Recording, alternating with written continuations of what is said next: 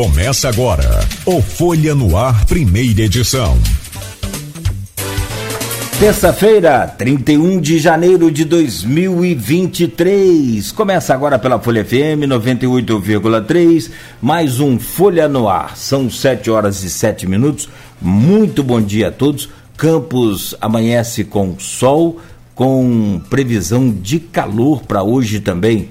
O Instituto Nacional de Meteorologia vem trazendo para esta terça-feira, dia 31 último dia de janeiro, a previsão de tempo bom com céu claro, ensolarado, máxima de 32, a mínima de 23 e não há previsão de chuva. Agora faz 25 graus em Campos e a sensação térmica é de 27 graus. Estamos ao vivo pela Folha FM, emissora do grupo Folha da Manhã, pelo Face, YouTube, Instagram, ao vivo também pela Twitch TV. Daqui a pouco tem podcast do programa e logo mais reprise na Plena TV. Sejam todos bem-vindos, né? uma ótima terça-feira a todos. Temos o prazer e a honra sempre renovados aí nesta manhã de poder conversar com o médico e secretário de saúde de Campos, Paulo Irano está conosco aqui mais uma vez e, como ele disse, saúde não tem folga. É um, uma roda gigante. A gente está sempre lutando e sempre tentando combater aí as epidemias dessa vida, né? Como é o caso, por exemplo, agora, né, do número alto aí de casos de dengue e que preocupa as autoridades. Então, e naturalmente deveria preocupar a toda a população, principalmente aqueles que têm quintal, que tem um espaço aí e que não né, faz aí aquela é, chamada limpeza necessária. Então é importante que se tenha muito cuidado, porque o, o problema não está nos próprios ou no, nos espaços, nos prédios públicos, e sim em nossas casas.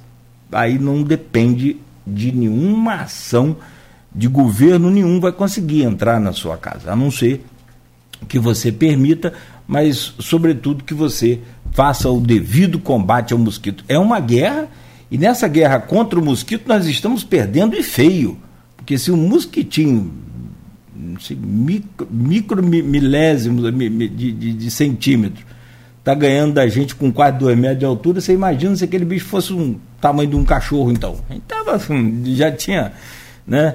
É, eliminado todo mundo. Precisamos combater o mosquito seriamente e a única forma de combate é a limpeza. Aliás, é importante, e, e só para eu fazer essa abertura aqui, o mosquito não vive em água suja. Você vê aquela água verde, aquela piscina abandonada verde, provavelmente ali não vai ter o, os ovinhos do, do, do Aedes aegypti.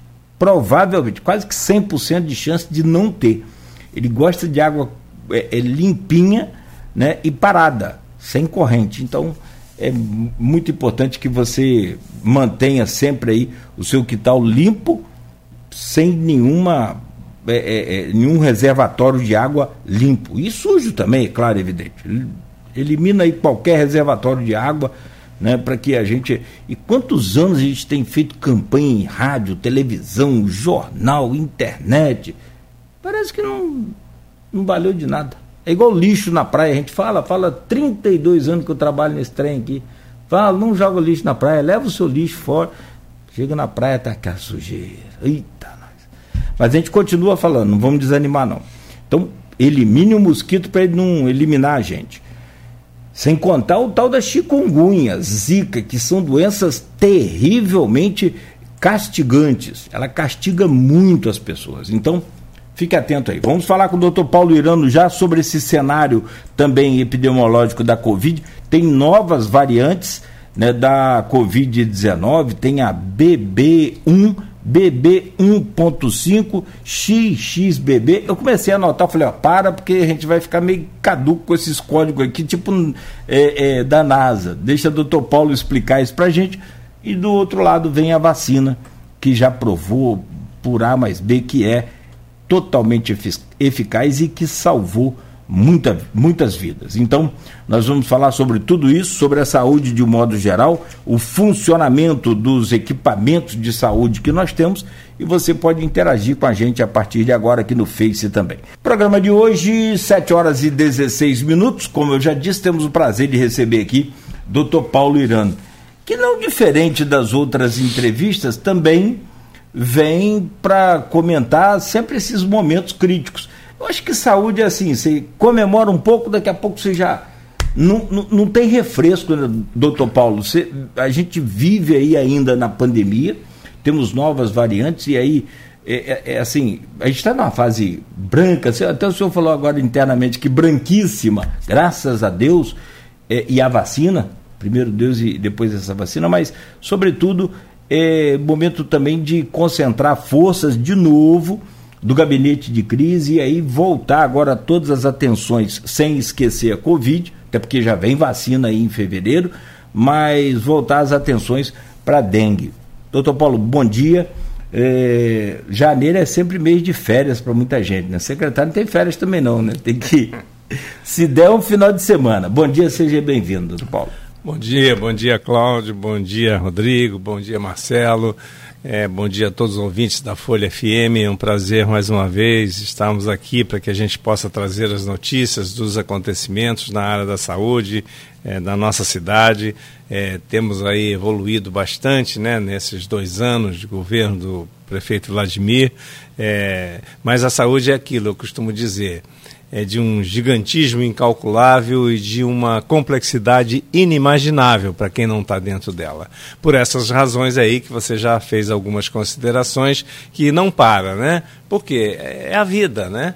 É, e as coisas não param de acontecer. Ela é dinâmica, ela é viva, ela está respirando, ela está mudando, ela está se transformando. E, logicamente, é, a população sempre fica é, à mercê de sazonalidades, fica à mercê da, da, do meio ambiente. Né? A gente vê essas tragédias que acontecem, né? de repente, Nova Iguaçu mesmo, essa semana é, foi de apavorar aquela, aquela cachoeira que surgiu atrás de um shopping.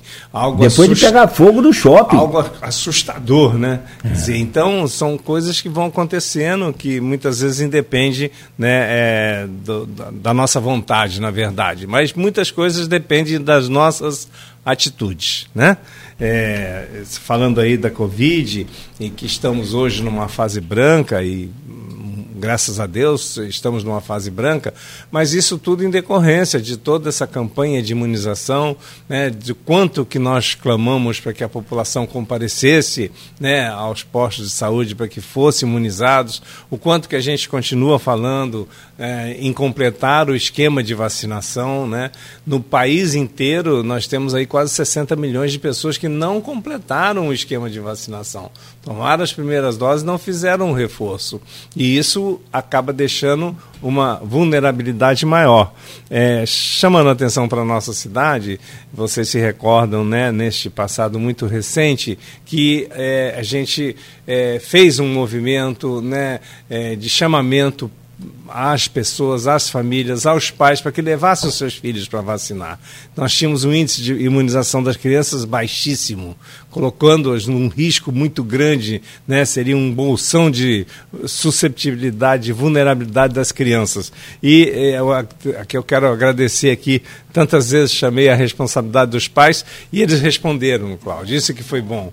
Né? A gente teve realmente um boom na vacinação sim. das crianças, consequentemente tivemos nossas crianças protegidas. Chegamos a 96%? Né? É, a, a, no geral, né? No geral. No geral, isso. Então é um índice muito significativo, Campos pode ser Acho que diferente até de outros municípios, é, não? Não, a, o nível de vacinação do país, a média estava em 50%. Então a gente avançou muito isso é, em decorrência né, da abertura dos meios de comunicação. A gente tem que agradecer muito, né, tanto a imprensa falada, escrita, televisada, participaram desse movimento, neste alerta, o tempo todo falando, fazendo esse chamamento na responsabilidade dos pais. Isso foi um ganho da nossa sociedade. Com isso, a nossa sociedade fica mais protegida, com isso diminuíram os casos, porque é, é toda uma dinâmica. quanto mais casos você tem, maior a possibilidade de termos casos graves, maior número de internação, UTI e óbito. A partir do momento que a gente diminui bastante o número de casos, automaticamente temos poucos pacientes que serão internados, consequentemente irão para o óbito. E mais uma vez, lembrando que esses óbitos que ainda acontecem eventualmente são óbitos, na imensa maioria, de pacientes idosos com várias patologias e normalmente eles acabam falecendo da complicação das suas próprias doenças.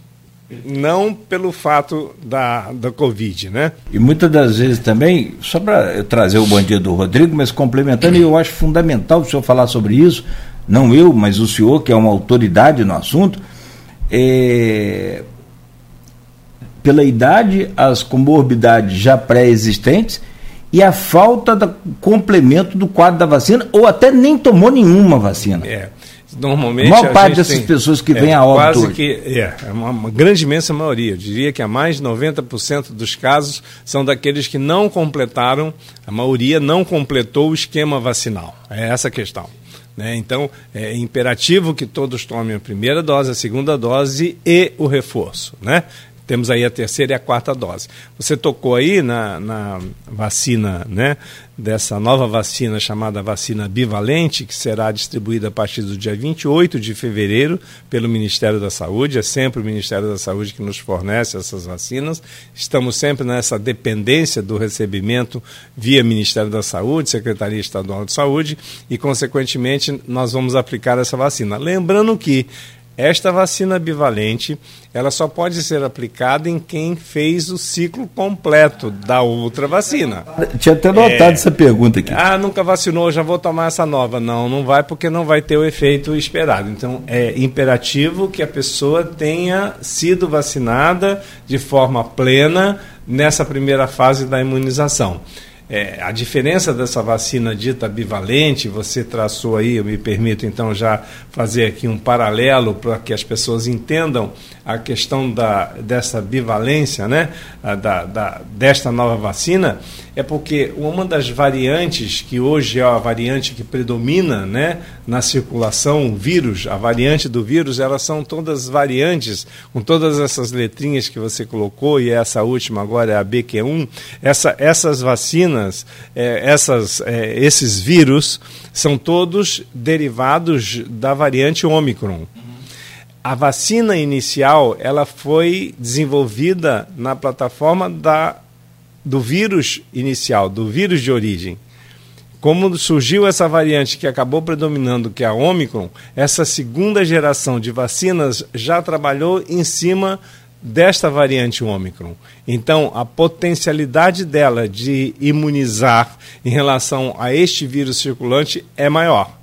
Então, é uma vacina que vem somar, sim, ela potencializa é, um, um, um, quantitativo muito maior de possibilidade de imunização, ou seja, de geração de anticorpos que dão esta proteção em cima desta variante Omicron, que é a variante predominante. Então, é uma vacina que deverá ser aplicada, todos deverão tomar. É, inicialmente, ela será direcionada, como sempre, para aqueles pacientes idosos acima de 70 anos, portadores de comorbidades, de imunossupressão, portadores de doenças que comprometam o sistema imunológico. Então, essa é a prioridade inicial. Aí, na sequência, vai abaixando a idade e vai atingindo outros segmentos. Então, essa é assim um resumo muito rápido para que as pessoas possam entender é, o que, que é essa variante e o que, que é a questão da vacina bivalente. Tá? Perfeito, Paulo. Muito obrigado. E nós vamos ter mais tempo para a gente falar. Preciso explicar melhor sobre essas variantes e as vacinas. É, são 36 milhões de doses que devem chegar no Brasil no dia 27. Já estão aí, na verdade. Eles começam aí, né? a distribuição logística dia, no dia 28. 28. É, 28 de fevereiro. Perfeito, perfeito. Meu querido Rodrigo Gonçalves, bom dia, seja bem-vindo, como sempre, mestre aí né, na, na, nas estratégias do convidado. O gabinete de crise se reuniu ontem e já traçou estratégias para falar da dengue. O Rodrigo, é, sabidamente, tem a oportunidade de trazer aqui o, o doutor Paulo para conversar com a gente. Bom dia, seja bem-vindo, Rodrigo. Bom dia, Cláudio. Bom dia, doutor Paulo. Bom dia, Marcelo, que está aqui. Bom dia a todo mundo que acompanha a gente em 98.3. não só pelas ondas do rádio, mas também nas nossas redes sociais. Você que acompanha a gente no Facebook, no Instagram, no YouTube, é sempre um prazer ter vocês com a gente, né? Todo, toda manhã aqui. A gente sempre trazendo informação e receber o Dr. Paulo Irana, que é um prazer.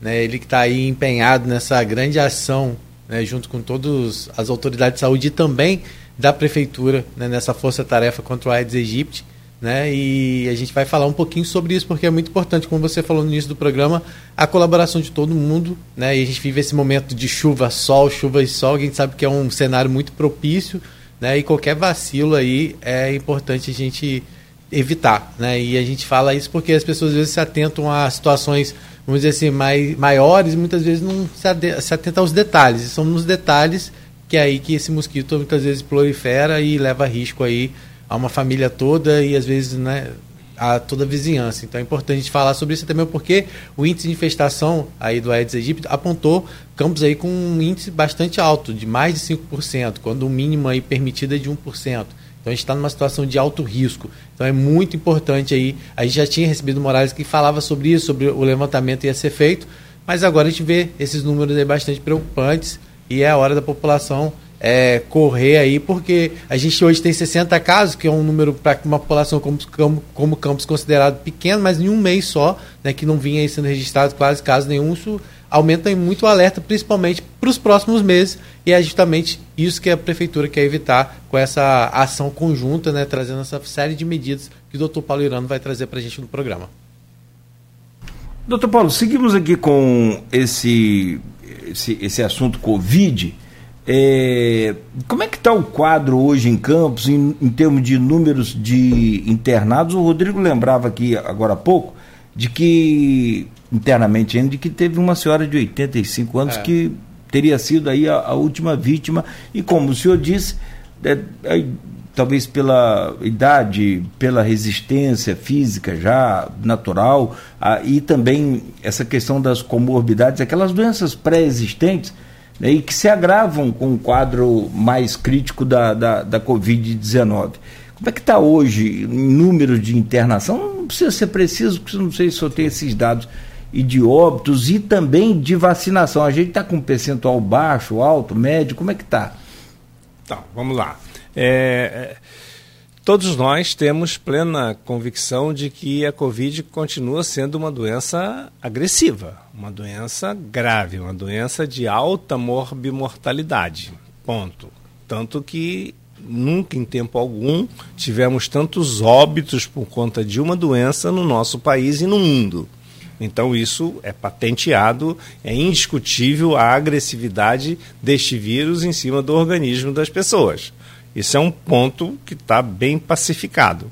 É lógico que como nós sempre falamos, a vulnerabilidade maior é nos pacientes mais idosos, no paciente que tem uma imunidade deprimida, paciente que é, tem comorbidades, quer dizer, outras doenças, e normalmente, conforme a idade avança, as doenças aparecem, a hipertensão, é o diabetes, né? é a esclerose, são as doenças vasculares, que vulnerabilizam mais o organismo da pessoa. Aí ele é acometido pelo vírus. Ponto. Onde é que nós temos um corte importante nesta pandemia? Foi após o surgimento das vacinas. Se não fossem as vacinas, a gente ainda tá, estaria naquele desespero contínuo, né? naquele sufoco desesperador, eu diria, de não ter leitos para internar as pessoas, de as pessoas não responderem ao tratamento. Enfim, o que mudou, na verdade, foi o corte vacinal. Então, por isso a importância da vacina, por isso a importância de se completar o seu ciclo vacinal para que fique protegido. E às vezes há um escape disso. Né? Mesmo vacinado, a pessoa não responde de forma adequada àquela vacina. Isso é uma situação. Porque a vacina por si só, o que faz a vacina? A vacina estimula o nosso sistema imunológico a produzir anticorpos na defesa especificamente daquele vírus. Se eu não tenho uma imunidade adequada ou íntegra, eu não vou responder de forma adequada. Então, mesmo às vezes tomando as vacinas todas, com todas as doses de reforço, a pessoa mesmo assim pode estar vulnerável. Quando associado a comorbidades, doenças coronárias, doença cardíaca, doença pulmonar, doença hepática, insuficiência renal, já com doenças outras graves, não há dúvida que ele vai sofrer muito mais. E isso tem sido a tônica de todos os pacientes que acabam evoluindo para o óbito, pontualmente são pacientes que são portadores de comorbidade. Então, a maioria deles, raramente hoje a gente tem um jovem que acaba como na época tínhamos, né? Jovens poxa, com plena saúde, atletas, pessoas íntegras, rígidas, saúde plena, acabavam indo ao óbito. Hoje a gente não vê mais isso porque essa grande imensa maioria foi imunizada. Então, esse é um corte importante para mostrar a importância que tem a vacina, o quanto que a guerra que foi para vacinar as pessoas. Nosso país a gente teve uma série de resistências relacionadas à vacina. Houve um movimento anti-vacinal severo, grave que repercutiu inclusive nas outras vacinas que historicamente o nosso país sempre foi exemplo para o mundo né, das doenças é, outras existentes, como a poliomielite, como o sarampo, nossas crianças sempre foram completamente imunizadas e aí a gente chega num risco né, de voltar essas doenças que estão excluídas do nosso calendário. Né, elas não, não aparecem mais, mas se você não vacinar, elas voltam. Então foi essa campanha toda, a gente estava no índice de imunização muito baixo. Enfim, é, isso é, é já está bem definido. É importante, mais uma vez, reforçar a importância da vacina. É o único meio que nós temos, é, eu diria, de abordagem que nos garante uma proteção. Né? É, as outras medidas, que eram o distanciamento, o uso de máscaras, isso ajudou muito, ajudou muito naquele momento em que tínhamos. Tanto que, com a fase branca que estamos nesse momento na nossa cidade, nós ontem publicamos, né, tivemos o gabinete de crise e a conclusão nossa foi de que pode se flexibilizar sim e o uso de máscara ficando restrito às unidades de saúde, né, em que, na verdade, você tem ali é, um, vamos dizer, uma concentração de patologias em que deve haver essa proteção sim tanto para os profissionais de saúde quanto para os próprios pacientes, né? Então esse é o cenário que hoje a gente tem. O índice hoje de é, é, imunização, a gente atingiu um índice é, bastante satisfatório, mas continuamos insistindo de que a gente tem que vacinar aqueles que não foram e aqueles que não fizeram a, o ciclo completo, fazer o reforço. Isso é o primeiro passo importante. O segundo passo é de que é, a gente tem que estar atentos, logicamente. É, quanto mais precocemente tivermos um diagnóstico, é melhor para todo mundo. Então, ainda continuamos com a estrutura né, é, necessária hoje para poder fazer a testagem imediata. Então, isso tudo a gente disponibilizou muito para a população, a questão da testagem, a questão do diagnóstico. Tem procura por testes ainda? Tem, tem procura, sim. É sempre que a pessoa tem. É, qual é a recomendação que a gente faz sempre, né?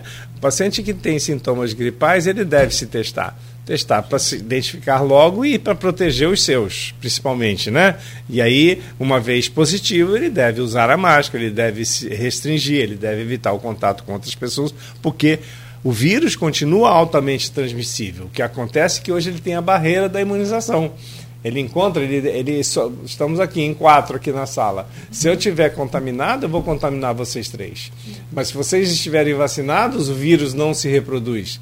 Ele não vai se multiplicar a carga viral que vocês vão ter é muito pequena. Então, debela a infecção e ele, ele interrompe aquele ciclo de reprodução.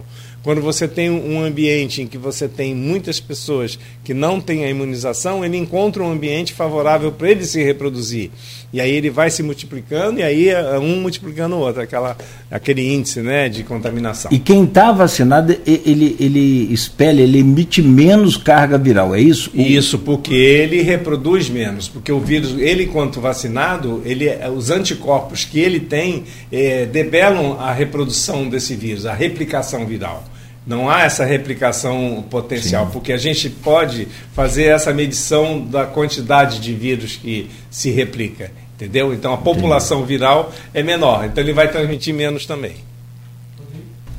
É, o doutor Paulo está falando sobre essa questão da imunização e eu vi que o agendamento para as crianças né, de 3 a 4 anos continua sendo feito, assim também para crianças acima de 12 anos. É importante reforçar isso, porque a gente está prestes a voltar aí né, às aulas. Acho que algumas escolas já, tão, já até voltaram né, às aulas.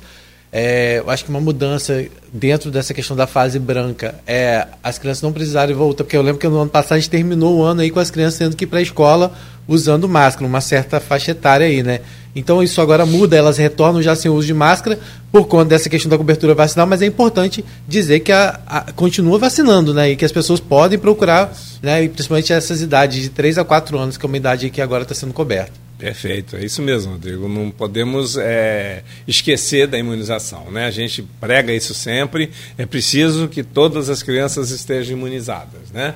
Então, é, vejam como que é todo um processo, né? É, vacinava até os 18, depois dos 18 aos 16, depois aos 12 anos, depois aos 8 anos, depois 6 anos, 3 anos, e assim a gente foi, na verdade, é, aumentando essa cobertura vacinal.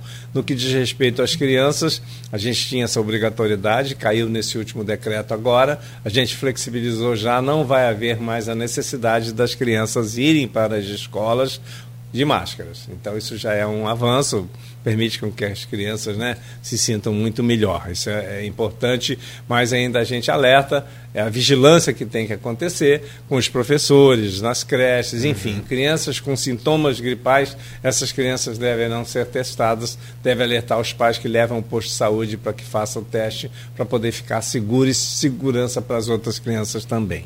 Então, só reforçando, ó, estão disponíveis então a primeira e a segunda dose da Coronavac para as crianças de 3 e 4 anos, né, mediante agendamento online, né, e também tem a por livre demanda lá na Fundação Municipal de Esportes, das 9 às 4 horas da tarde. Então é importante aí que todo mundo busque é, como a gente falou, né, aquelas pessoas que não levaram seus filhos, já está mais que comprovado que a vacina é extremamente segura e eficaz, né? A gente pode falar isso aqui tranquilamente pelos números que a gente tem hoje, né? E também aproveitando para aquelas crianças que, para as pessoas acima de 12 anos, não só crianças, né, para todo mundo acima de 12 anos, as vacinas continuam disponíveis e também em alguns pontos do município. Né? Então, aqueles que ainda não receberam a primeira, a segunda, terceira e quarta dose, e a quinta dose, no caso de, de é, específico, né? O, no caso, a quinta dose. É, são aquelas pessoas, né, de comorbidades, ou pessoas, né, imunodeprimidas que estão tá indicada a quinta dose. Então podem procurar, é, são oito polos de atendimento, né, das nove às quatro horas, além da unidade hospitalar, hospitalar lá do Saldanha Marim. No site da prefeitura, tá lá, é a atualização, uma das últimas matérias ser atualizada, daqui a pouco o Cláudio até coloca lá, né, Cláudio, no link da nossa live aí, para que as pessoas é, vejam os pontos porque por mais que a gente viva esse momento agora, vamos dizer assim, de mais tranquilidade, é importante esse processo de imunização continuar sendo feito, porque inclusive a gente tem visto, né, doutor, eu queria que só falasse sobre isso, que os casos muitas vezes que acontecem de internação é justamente daquelas pessoas que não buscam a dose de reforço. Isso. A que momento a pessoa, por exemplo, eu já tomei minha terceira dose, em que momento é, em que momento eu fico sabendo que é eu preciso tomar, no caso, a quarta dose? É, na verdade, você tem um período, né? Da segunda para a terceira, terceira para a quarta dose. São dois meses, três meses, você já deve tomar o último mas, reforço. Mas, por exemplo, né? a quarta dose está sendo. Da última dose. A quarta dose já está sendo aplicada para todo mundo já ou para tá quem. sendo aplicada já. Pra, ou tem uma questão de idade. Não, não, aplicada para todos. Já então, já, tá aí, Cláudio, já tô atrasado, Cláudio. É, falando? Assim. É, eu já tomei a quarta. eu já. tomei a quarta. é que na verdade eu, eu, nem gosto. É, então, eu nem gosto, assim, particularmente não gosto de ficar chamando esse negócio de quarta, porque vai ficar. É. Quantas vezes você já tomou a, a vacina da gripe? É. H1N1, H2. Na verdade, é, vai, muito provavelmente essa vacina né, da, da Covid ela poderá se tornar realmente obrigatória, como é da, da, da influenza, né? Do influenza. Porque acho que anualmente a gente vai ter que estar tá reforçando isso. Ó, sou consertando, já tomei a quarta dose, tá, gente? Agora ah. que eu fui olhar aqui, porque eu já. É, tá aqui, ó, comprovantezinho, ó. Tá meio amassado, porque da, da última cheia aí, da, do... como entrou água no meu Vai carro, entrou no comprovante. Mas tá aqui, ó, quarta dose. Deixa eu pegar ó, uma carona na sua, na sua pergunta, Rodrigo, se você me permite. E perguntar ao doutor Paulo, é, ano passado, inclusive, houve, quando o Rodrigo citou volta às aulas, houve uma certa polêmica do cartão de vacinação, que nós sempre apresentamos, sem nenhum problema. Mas aí veio essa força aí do negacionismo é. inacreditável, porque se eu estou aqui hoje inteirinho, são e salvo, porque eu tomei a BCG, porque eu tomei todas a polio, que a, a polio é a, a, paralisia infantil. É. que a gente fala muito da polio, polio, polio. É, eu sou mais assim do, do, das campanhas impactantes. É paralisia infantil. Se você não teve, por que, que você vai permitir que o seu filho tenha? Não teve porque ficou protegido pela Porque tomou a vacina. É. No, no, no, e está vivo, e está inteiro aí, está tranquilo, graças a Deus, e a vacina. Então, é, aí houve uma polêmica. O secretário de Educação até chegou a falar, é, o senhor chegou até a confirmar que ia pedir o, o cartão de vacinação, mas depois recuou, não houve esse pedido. Como é que está para hoje esse, essa questão do cartão de vacinação, que já deixo claro que eu sou a favor de apresentar isso em dia. É, na verdade, o que ocorre é que há sim uma obrigatoriedade da apresentação. O que ocorre é que nós temos constitucionalmente um direito da criança, que é o direito à saúde, à vida e o direito à educação. Então nós não podemos impedir, desculpa, não podemos impedir que a criança se matricule é direito dela matricular. Então não pode haver este impedimento. Ah, se não tomou a vacina, não vai se matricular. Então a gente envolveu, inclusive, o Ministério Público, a gente tem que reconhecer aqui a importância né, que o Ministério Público tem é, sido presente né, em todas essas nossas pautas, desses conflitos né, relacionados à, à sociedade como um todo. Né? São situações coletivas, não são individuais. Né? E a gente tinha, pura e simplesmente, um intuito de proteger as nossas crianças. As crianças, naquele momento, eram o grupo mais vulnerável que a gente tinha.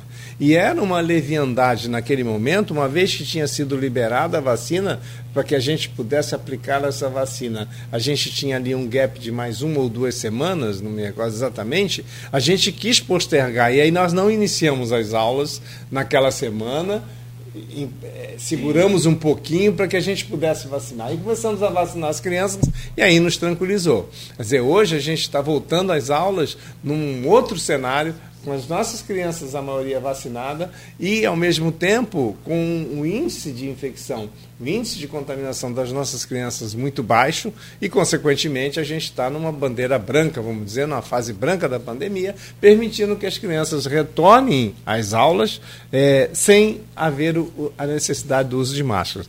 Eu só queria chamar a atenção quando eu falei aqui dos professores identificarem a criancinha com gripe, eu acho que a, a, essa identificação começa dentro de casa. Os pais têm que ser o bastante responsáveis, uma vez que seu filho apresente sintomas gripais, não mande para o colégio até, não mande para a escola até que se esclareça se tem algo a ver com o Covid ou não. Como hoje nós temos é, as crianças imunizadas, a maioria delas, é, nós temos quadros mais leves.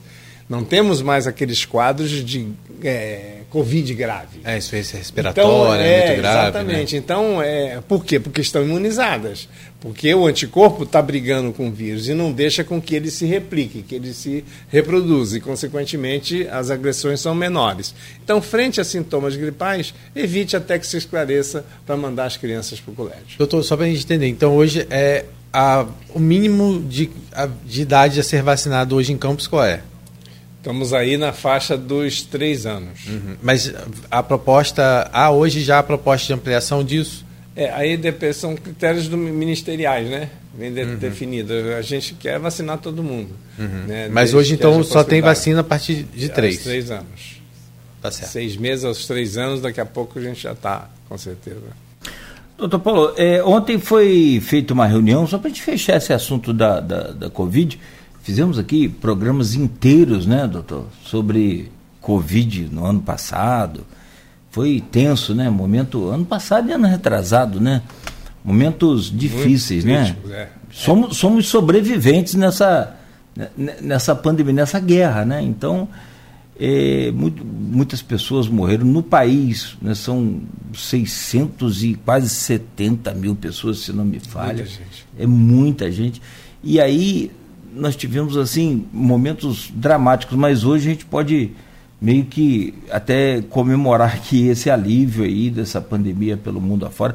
Me lembro lá no norte da Itália, aqueles, é, aquelas cidades concentradas lá com um grande número de operários, de, de daquelas é, é, é, fábricas de carro, de meu Deus do céu, quanta gente morreu, morrendo, quanta, morrendo, e morrendo gente, e, e, o povo, olha, desacreditando, e os negacionistas, terraplanistas que acreditam, que o planeta é, é, que a Terra é plana, meu Deus do céu, fazendo campanha a favor do vírus. Eu falei aqui, me lembra, perdemos grandes amigos, entre eles o nosso saudoso Marcelo Lessa. Eu falei, ô Marcelo, isso aí são os fanáticos pelo vírus ele até na época, Tadinho, falou, rapaz, boa pegada isso, que o cara é, né, só pode ser o apoiador do vírus. Então passou aquele momento. Mas hoje, então, a gente fecha esse bloco aqui só falando dessa reunião de ontem com relação à Covid-19. Quais são a, as novas mudanças? O senhor falou sobre a retirada total de máscara, agora na, das crianças também. Ô, Cláudio, só, é, porque sim, a gente está falando sobre isso, mas é, ontem foi publicado aí o, pela OMS que decidiu manter a Covid como emergência global. Sim, então sim. é bom a gente reforçar isso. Porque, ah, não, não há fim da é, pandemia anunciada. É, é, não, e a situação não está tão tranquila assim em outros países no mundo, né? Então, assim, é importante reforçar isso porque... É, você tem a Índia, Blanga, é, porque Bangladesh... É bom a gente reforçar tem... isso porque a Organização Mundial de Saúde, ela está em cima, porque né, a situação está muito tensa ainda. Então, assim, a gente tem visto hoje uma situação mais tranquila, mas ainda é uma emergência, é uma emergência mundial. Né? Então, ah, sim. Esse BQ1 surgiu é, também aí tudo, agora. É, mas, só, mas a, a, minha pergunta é justamente é sobre isso, essas flexibilizações vão também atingir setores de saúde? Por exemplo, quem vai fazer um exame, quem vai ao médico, precisa de máscara. Todo, todos, todas as instituições hospitalares, onde a gente tem rede de urgência e emergência, onde a gente tem internação hospitalar, continua obrigatório. Continua. Ponto. Uhum. Até porque ali é o fluxo que, inevitavelmente, você vai cruzar com pessoas que estão com suspeição, com outras patologias, comorbidades, doentes de outras patologias que são pessoas mais vulneráveis. Então, é um ambiente que deverá estar um pouco mais protegido. Né? É, no que diz respeito a, aos outros segmentos, aos outros espaços, na verdade, a gente está flexibilizando, sim, a liberdade né, da não obrigatoriedade do uso de máscaras. Mas continuamos recomendando, recomendando, naqueles pacientes com certa vulnerabilidade, idosos avançados, portadores de comorbidades, com doenças que é, façam uma imunodepressão, né, esses pacientes eles devem se continuar se protegendo por uma questão lógica né, de, de que são mais vulneráveis. É, no que diz respeito aí à questão da Organização Mundial de Saúde manter como é, emergência em saúde né, global, é, pelo fato de que a gente tem é, vários polos é, e focos e países com diferentes comportamentos, né? É, não só do vírus, mas muitos deles ligados à imunização. Né? Aqueles países que imunizaram mais, vejam só, a gente tem melhores respostas. Né? Aqueles países que, por alguma razão, principalmente a razão mais, é, eu diria, evidente da não vacinação, é a razão econômica, ou então razão política. A China, mesmo onde começou, ela não permitiu que se vacinasse com outras vacinas que não fosse apenas a vacina da China. Lá não se aplica a Pfizer, não se aplica a Moderna, não se aplica nada. Então houve uma restrição da imunização para a população que é a, maior população do, do, planeta, né? E aí nós tivemos aí esse período agora recente, muito recente, de uma contaminação em massa dos é, chineses. É, foram 170 mil mortes nos últimos, nas últimas oito semanas. Isso porque né? isso, não, não só na China, que, mas isso é o que aparece, tá, é, exatamente. Né? Porque lá eles realmente é um país que mantém esse é. controle da mídia, não é uma imprensa como é no Brasil livre é, para poder é, esse número, esse, esse, número de 170 mil foi divulgado pela Organização Mundial da Saúde, não só referente à China. Nas últimas é, quatro, quatro semanas, oito semanas, que foi aquele pico da Omicron, né, então teve aí um número considerável de mortes, por isso, né, eles, por outros critérios também que eles colocam, a questão de alguns países não estarem imunizando, a questão também do cansaço do profissional ainda ser uma coisa e aí, né, que ainda é muito desgastante para o profissional. Então, assim, tem vários critérios que eles colocam né, para avaliar aí a, a Covid como ainda uma, uma doença de, é, vamos dizer, de emergência é, mundial. É, Cláudio. Mas a... deixa eu só é, imaginar nesse ciclo. É um ciclo, a doença é um ciclo. Você vê que a gente teve vários ciclos né? E elas, é, a recrudescência da pandemia, ela foi sempre em decorrência do surgimento de uma nova variante. Por que, que surge uma nova variante? É quando o vírus se reproduz muito.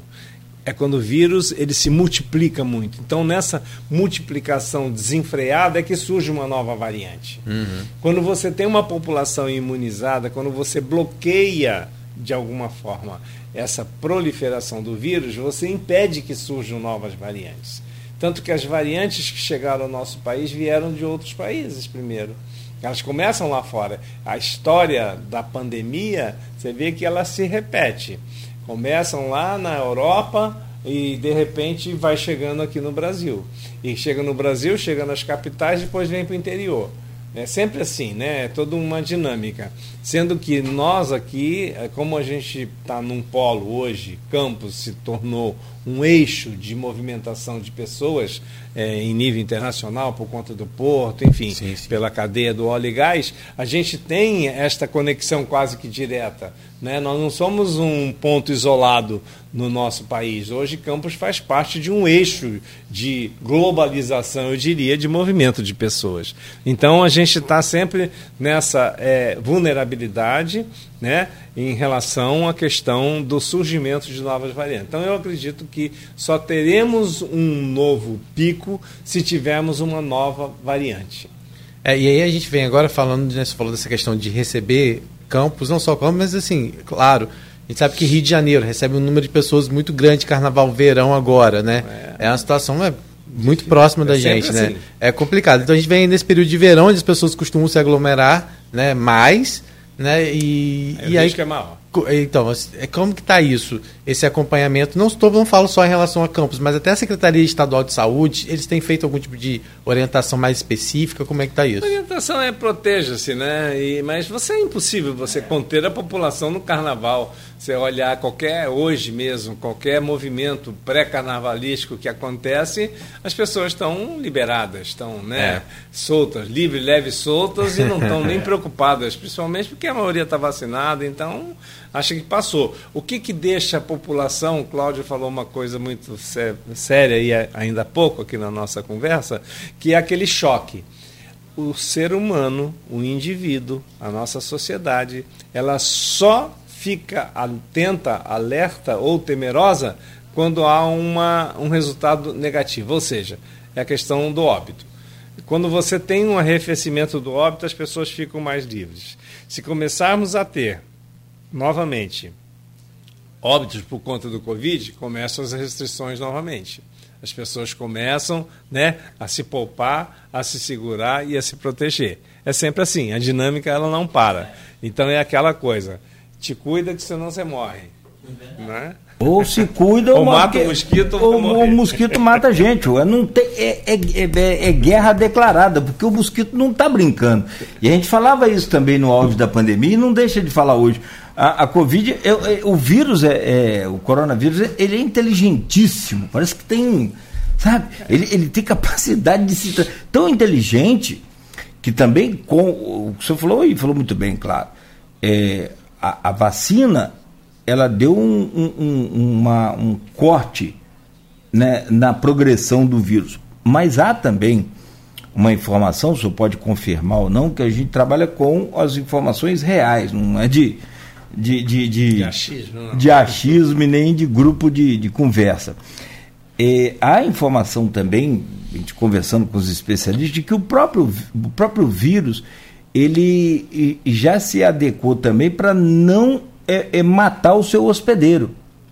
Que ele estava muito agressivo. Ele, ele por si só, para se manter vivo, ele diminuiu a agressividade. Eu não sei se isso é é real, não sei se... A guerra biológica, ela é, eu diria, contínua, né? Isso é uma guerra biológica, não deixa de ser, né? Sim. Então a gente fica brigando, o ser humano, Sim. contra os, os vírus, as bactérias, as riquezas, enfim, fungos, é toda uma guerra. É, tanto que você vê, quando a gente fala em vírus e predominância do vírus circulante, né? Você vê, a gente teve a dengue que ficou aí quieta, dois anos quietinha a gente não teve epidemia de dengue, porque havia uma predominância de um vírus circulante que é o vírus da Covid. Né? o SARS-CoV. Então, quando você bloqueia e diminui essa circulação, olha o que está acontecendo já. Imediatamente vem o vírus da agora da dengue. Né? Então, com as suas variantes, ele eclode, ele começa a circular e começa a comprometer as pessoas. Que é o que está acontecendo. É o ciclo da vida. Então, isso é real. Né? Agora, se o vírus ele é sabido para poder diminuir a sua agressividade só para se manter vivo, ele só se mantém vivo porque ele, ele encontra espaço para isso. No momento em que estivermos todos imunizados, todos com altos níveis de anticorpos, a gente está municiado de uma artilharia contra o vírus. Então eu acabo com a circulação dele. E assim foi com outros vírus. A história mostra isso. Por que, que a gente tá, falou em polio e a polio ela foi debelada no nosso país? Nós não temos casos de polio há décadas. Por quê? Porque todas as pessoas eram vacinadas. Sim. Todas as nossas crianças eram vacinadas. E assim sucessivamente. Né? Então é toda uma dinâmica que a saúde, quando eu digo que ela é complexa, inesgotável, gigantesca, é por isso. Não para. Não para. Você diminui algo, no outro dia aquilo nasce de novo. Renasce. É, impressionante. E de uma forma diferente que vem dificultar mais o, o combate. E aí, é justamente nessa omissão da gente. Ou omissão em combater o mosquito, ou omissão em não se cuidar, não se distanciar, não se, não, não, não, se vacinar. Quer dizer, a gente tem uma parcela de culpa muito tem, grande sempre nisso aí. Tem. E eu sempre vi uma tem. matéria ontem, é, o senhor falava sobre o surgimento do vírus de que o vírus foi criado na China e, e, disseminada. O cara usou, um especialista usou é, uma palavra interessante. Isso é uma, é uma, é uma é um pensamento nefasto. Não existe essa criação de vírus, o vírus não é chinês. Esse, esse coronavírus existe desde 1940. Sim, assim, é. é e aí vem se transformando ao longo dos anos. E com Exatamente. vetores animais, se propagam e com. Né? Meu caro, eu fiquei entendido desse assunto, que foram dois anos fazendo programa aqui com vocês aqui. É. Não que eu, eu, sou leigo, mas assim, Não, mas conversando é com vocês. Entendimento, sim. Isso. Eu acho que essa. É eu diria que essa divulgação, a publicização dos fatos reais, concretos, sempre que quando, em, é, quando baseado nos fatos reais, quando baseado na ciência, na técnica, na tecnologia, a gente vai, logicamente, multiplicando o conhecimento e o posicionamento da população. Por isso que é importante né, a, a, a imprensa, a mídia, de esclarecer de forma adequada, clara, né, é, o que é que está acontecendo e dando as orientações necessárias de uma forma coletiva né? Porque não tem outra maneira de você atingir a população de uma forma universalizada que não seja através dos meios é. de comunicação, né? A gente não consegue falar com um por um sim, dos indivíduos da nossa cidade. É só através, logicamente, dos sistemas de comunicação. Eu chamo o Rodrigo, fazer a gentileza, Rodrigo, de abrir esse bloco, por favor. É, a gente ficou de falar mais específico agora sobre a questão do Aedes aegypti, né? Como você falou, a gente está num alto índice de, de, proliferação e ontem, durante a reunião do gabinete de crise, foi falado aí de algumas ações emergenciais que vão ser feitas. E é importante dizer que não basta só o poder público, né?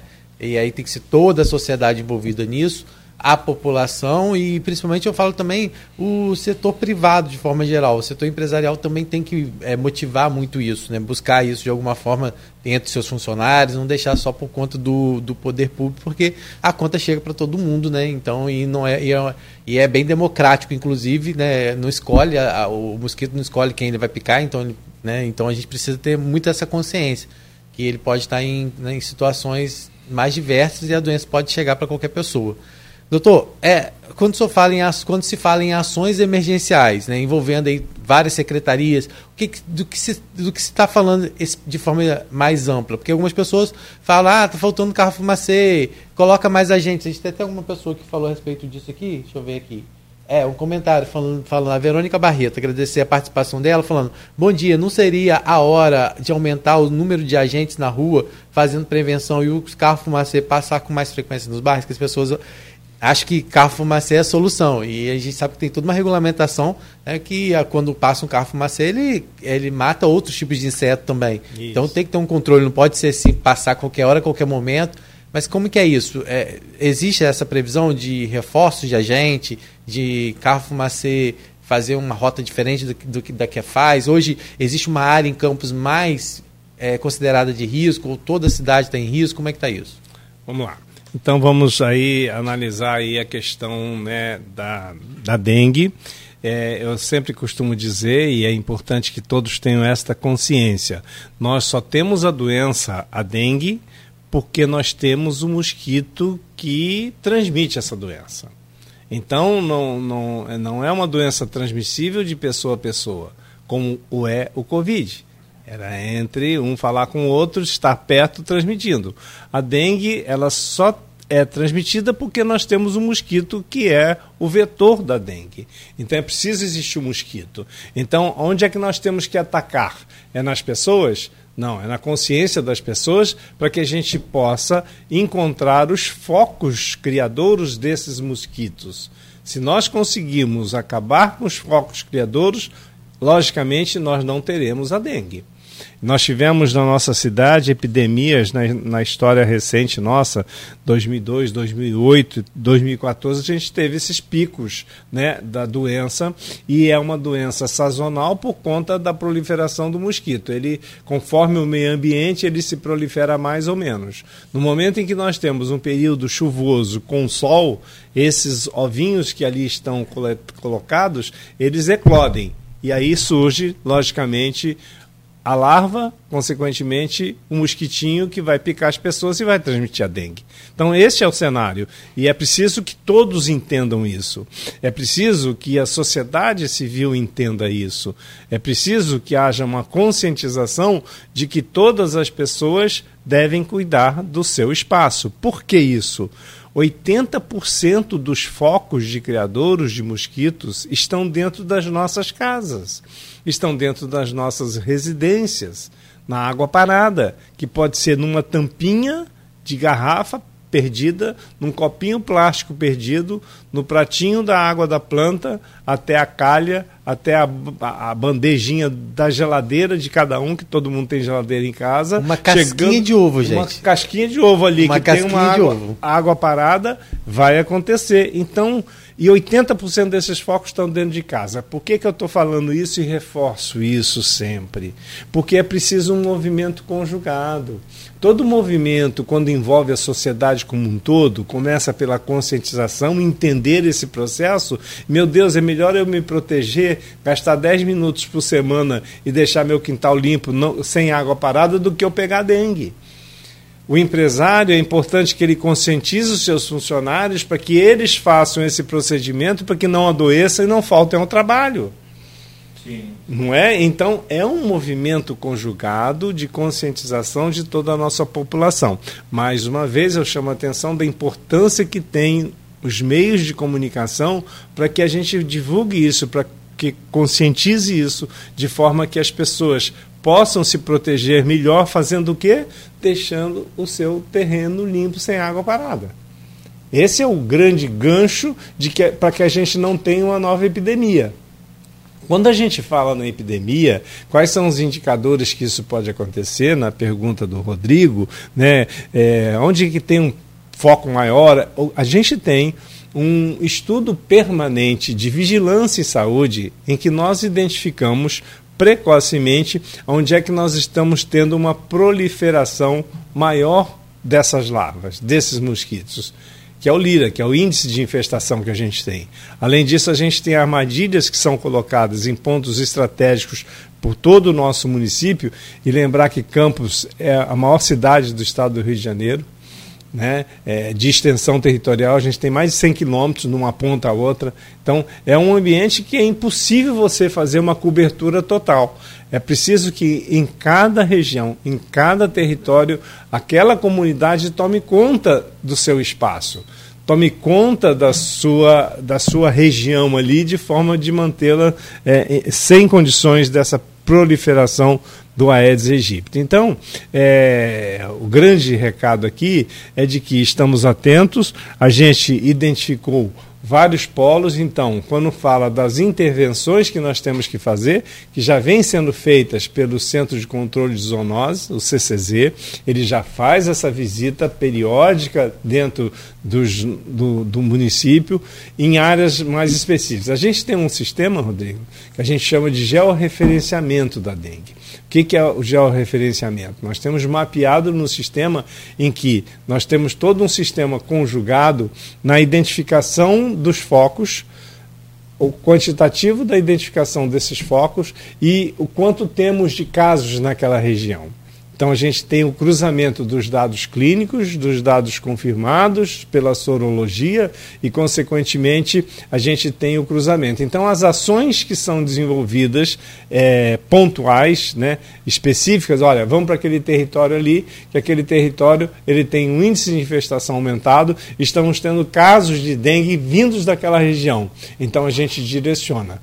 Mesmo assim, há um planejamento do CCZ progressivo, fazendo essa varredura dos territórios, varredura das, da, da, da, das áreas, né? que aí vai dividindo em, em, é, é, em, em, bairros, né? áreas do centro, área do Flamboyant, área do, do, da, da Baixada, área de Travessão. Então a gente tem esse mapeamento e é este mapeamento que norteia a decisão nossa em relação às ações. Então, é, além das ações que são desenvolvidas pelo próprio CCZ, com os agentes né, de endemias, a gente tem, logicamente, como você falou aí, o carro fumacê. O carro fumacê tem uma especificidade para atingir os mosquitos que já estão adultos e voando. A gente tem que acabar com as larvas que estão nas, na, no, na água parada, que estão ali proliferando. Né? Que é, é ali que você pega centenas de larvas de uma vez só e evita que elas virem um mosquito e, uhum. consequentemente, é, possam picar as pessoas e transmitir a dengue.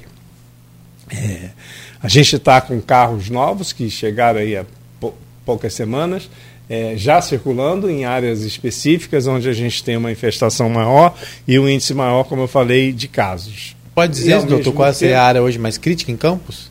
Temos áreas críticas, como o próprio centro sempre foi, tudo depende, Muito prédio fechado, o seguinte, né? por, que, que, as, é, por que, que as áreas são mais críticas normalmente? São muitas casas fechadas, muitos uhum. prédios fechados, muita água parada, teve muita chuva, então acaba tendo laje que fica com água parada, calhas que ficam entupidas, né? e inservíveis mesmo, a gente tem muito lixo solto por aí a própria população, como você falou, acaba né, é, contribuindo para isso. Eu, fico tão irado quando eu vejo o sujeito num carro jogando garrafinha fora, jogando copo para fora, jogando resto de, de coisa para fora do carro, isso tudo, ou jogando no terreno. Né? E aí isso acaba que é, prejudica a própria é, sociedade, a própria população. Né? Então a gente tem sim, viu, é, essas ações, é, não só dos carros fumacê, a gente recebeu quatro carros recentemente, né? É, que estão aí circulando. A gente teve uma intervenção no farol, na virada do uhum. ano estava muito crítica sim, a situação sim. lá, de muito mosquito. não era o Aedes. Aqui, é. Não era o Aedes, mas tinha mosquito demais. Lá, tem, lá também é o motofog também, né? Tem o motofog também. A gente também tem as bombas costais, que a gente está também adquirindo mais bombas costais, exatamente para entrar nos terrenos né, das uhum. pessoas, né, nas casas das pessoas, onde está mais presente. Então, tem todo um, um, trabalho. O que a gente quer é, e precisa é, da sociedade, primeiro, é essa conscientização, é entender que 80% dos focos de criadores estão dentro dos terrenos e cada pessoa, cada cidadão, para proteger a sua própria família, seus vizinhos, seus amigos, tem que dedicar 10 minutinhos na semana para fazer aquela varredura para saber se alguma coisa aconteceu que está ali um depósitozinho de água. É um brinquedinho da criança que ficou, uma rodinha de brinquedo que fica ali, né? é uma tampinha de garrafa. Qualquer área em que pode é, é, é, é acumular um pouquinho d'água ele vai inevitavelmente servir de criadouro para o mosquito. Acho muito importante também, doutor, se o senhor me permite, é, a, a participação da sociedade, da população, do modo geral, nesse combate, é fundamental. Isso aí, eu já falei aqui, ou a gente mata o mosquito, ou o mosquito vai acabar matando a gente. Tive um caso de, de uma pessoa minha que pegou chikungunya, teve chikungunya, e é, eu, eu falei aqui, é, é o covarde essa doença. Porque não fica assim uma semana igual uma gripe, não, três dias. Ela é prolongada. A, a, pessoa ficou dois anos emborcadinha assim, e todo dia amanhecia, um dia pior, outro dia menos pior, mas todos os dias, assim, de quase dois anos, muito ruins, inchada, do, junta tudo dolorida. É um negócio terrível. E, e, e, mulher, você sabe como é que é? Se preocupa mais com essa coisa de, de inchaço, essa, e não só a estética mas é, é dor. Incapacitante é mesmo. É dor, incapacitante. É. que não podia escrever. Olha que situação. Então, assim, aí eu fico vendo, falo, meu Deus, a gente está perdendo essa guerra para um mosquito. Você imagina se esse bicho é um cachorro, então, o tamanho de um cachorro. Aí nem estava morto já há muito tempo. Então a gente precisa levar isso a sério, porque é esse copinho que o senhor falou aí, que o indivíduo, que eu costumo chamar de porco, mais conhecido como joga pela janela do carro, assim, só desculpa, mas não tem outra expressão para né? chamar. Coitado do porco, né? Tadinho. É, assim, esse indivíduo que jogou o copinho pela janela do carro, pela, nas ruas, e esse cara tá abrindo um maço de cigarro e joga o lixo na rua. Como tipo, acabou. Sim, é. Não tem. Então, assim, ele está causando mal a todos nós, mas aos filhos dele também. A mãe dele, o pai dele, o irmão dele, a família dele também, que pode ser contaminado por um vírus, pode sofrer com as cheias da chuva, que enche, tapa os bueiros, tudo, tudo, tudo. Então, assim, se a gente não, não parar e pensar de que as ruas da cidade são a nossa casa, uma extensão.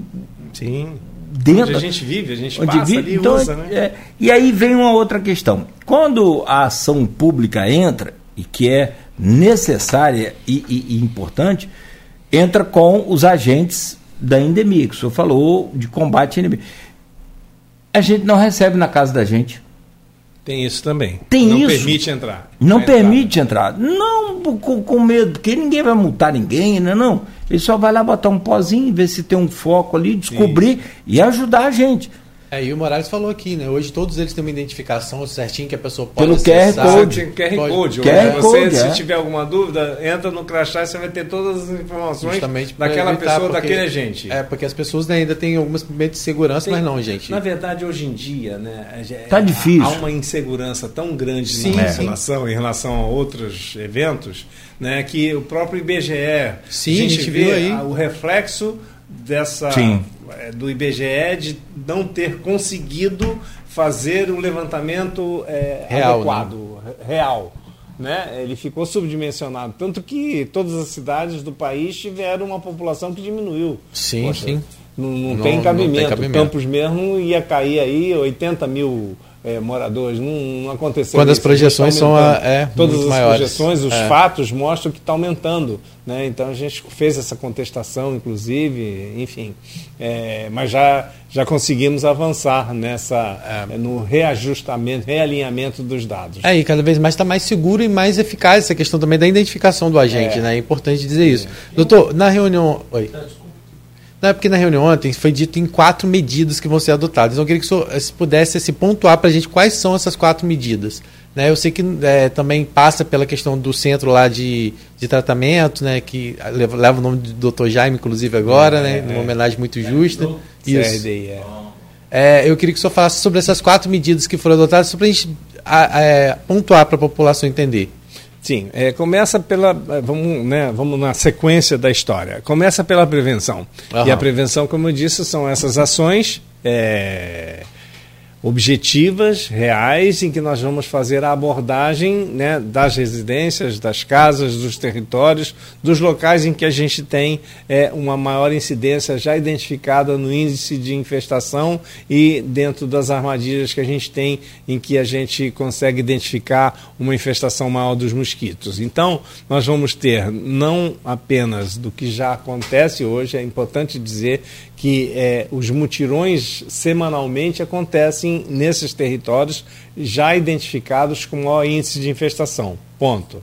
O que nós vamos fazer é um movimento conjugado com todas as outras secretarias, porque quando a gente vai com o, o agente só o agente ele tem o que? A obrigação de entrar ali, identificar o foco, colocar o larvicida, orientar, né, tapar a caixa d'água, enfim, a gente disponibiliza o, a, a tapagem da, da, da caixa d'água, né, tem uma série de ações específicas já.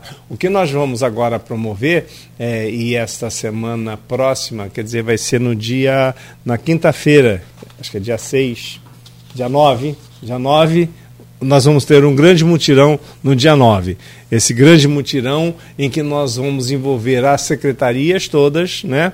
as secretarias todas envolvidas na limpeza pública, Secretaria de Obras com seu maquinário, com caminhões, e nós vamos fazer tipo uma varredura naquele território com a limpeza pública, com é, a retirada dos inservíveis de todas as residências, mobilização da sociedade, distribuição dos panfletos para que tenhamos a orientação em relação às medidas e aos cuidados que aquelas famílias devem ter, não é? é além de acabar então com todos os focos existentes naquele território, nós vamos fazer uma limpeza pública né, é, adequada conjugada com todos os elementos, além do mecanismo de. Já tem algum lugar específico ou não? Já, será em travessão. Já Primeiro nove? polo, é. Primeiro, primeiro território que nós vamos fazer essa intervenção Legal. será no dia 9, na quinta-feira, que envolve um movimento muito grande. É, além disso, é, nós vamos fazer um trabalho muito intenso com as nossas crianças dentro das nossas escolas. Então a gente tem, dentro das nossas escolas, a gente tem um programa de saúde na escola em que já atuou muito bem em relação à imunização e a gente tem que fazer, porque a criança, rapaz, ela acaba sendo um, um motivador da família.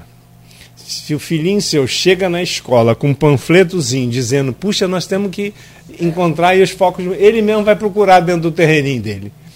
Né? Então a gente vai fazer uma série de atividades, inclusive atividades lúdicas com as nossas crianças, de forma a mobilizá-los, a envolvê-los na conscientização das famílias, dos pais. Então isso também é, será realmente uma grande ação. E todos os nossos equipamentos públicos todas as nossas secretarias estarão envolvidas na divulgação, através dos panfletos, nessa conscientização da nossa sociedade em relação à importância que tem de acabarmos com os criadouros. Então, assistência social, com todos os CRAs, as nossas unidades básicas de saúde, todos os agentes políticos de territórios das áreas que a gente tem na periferia da cidade, todos eles estarão envolvidos. Então, é um movimento organizado, conjugado de governo. O prefeito Vladimir e o nosso vice-prefeito, Frederico, eles, no momento em que identificamos, imediatamente eles pediram essa convocação da reunião que nós fizemos ontem, né? e também determinaram essas ações. Então, é uma ação de governo.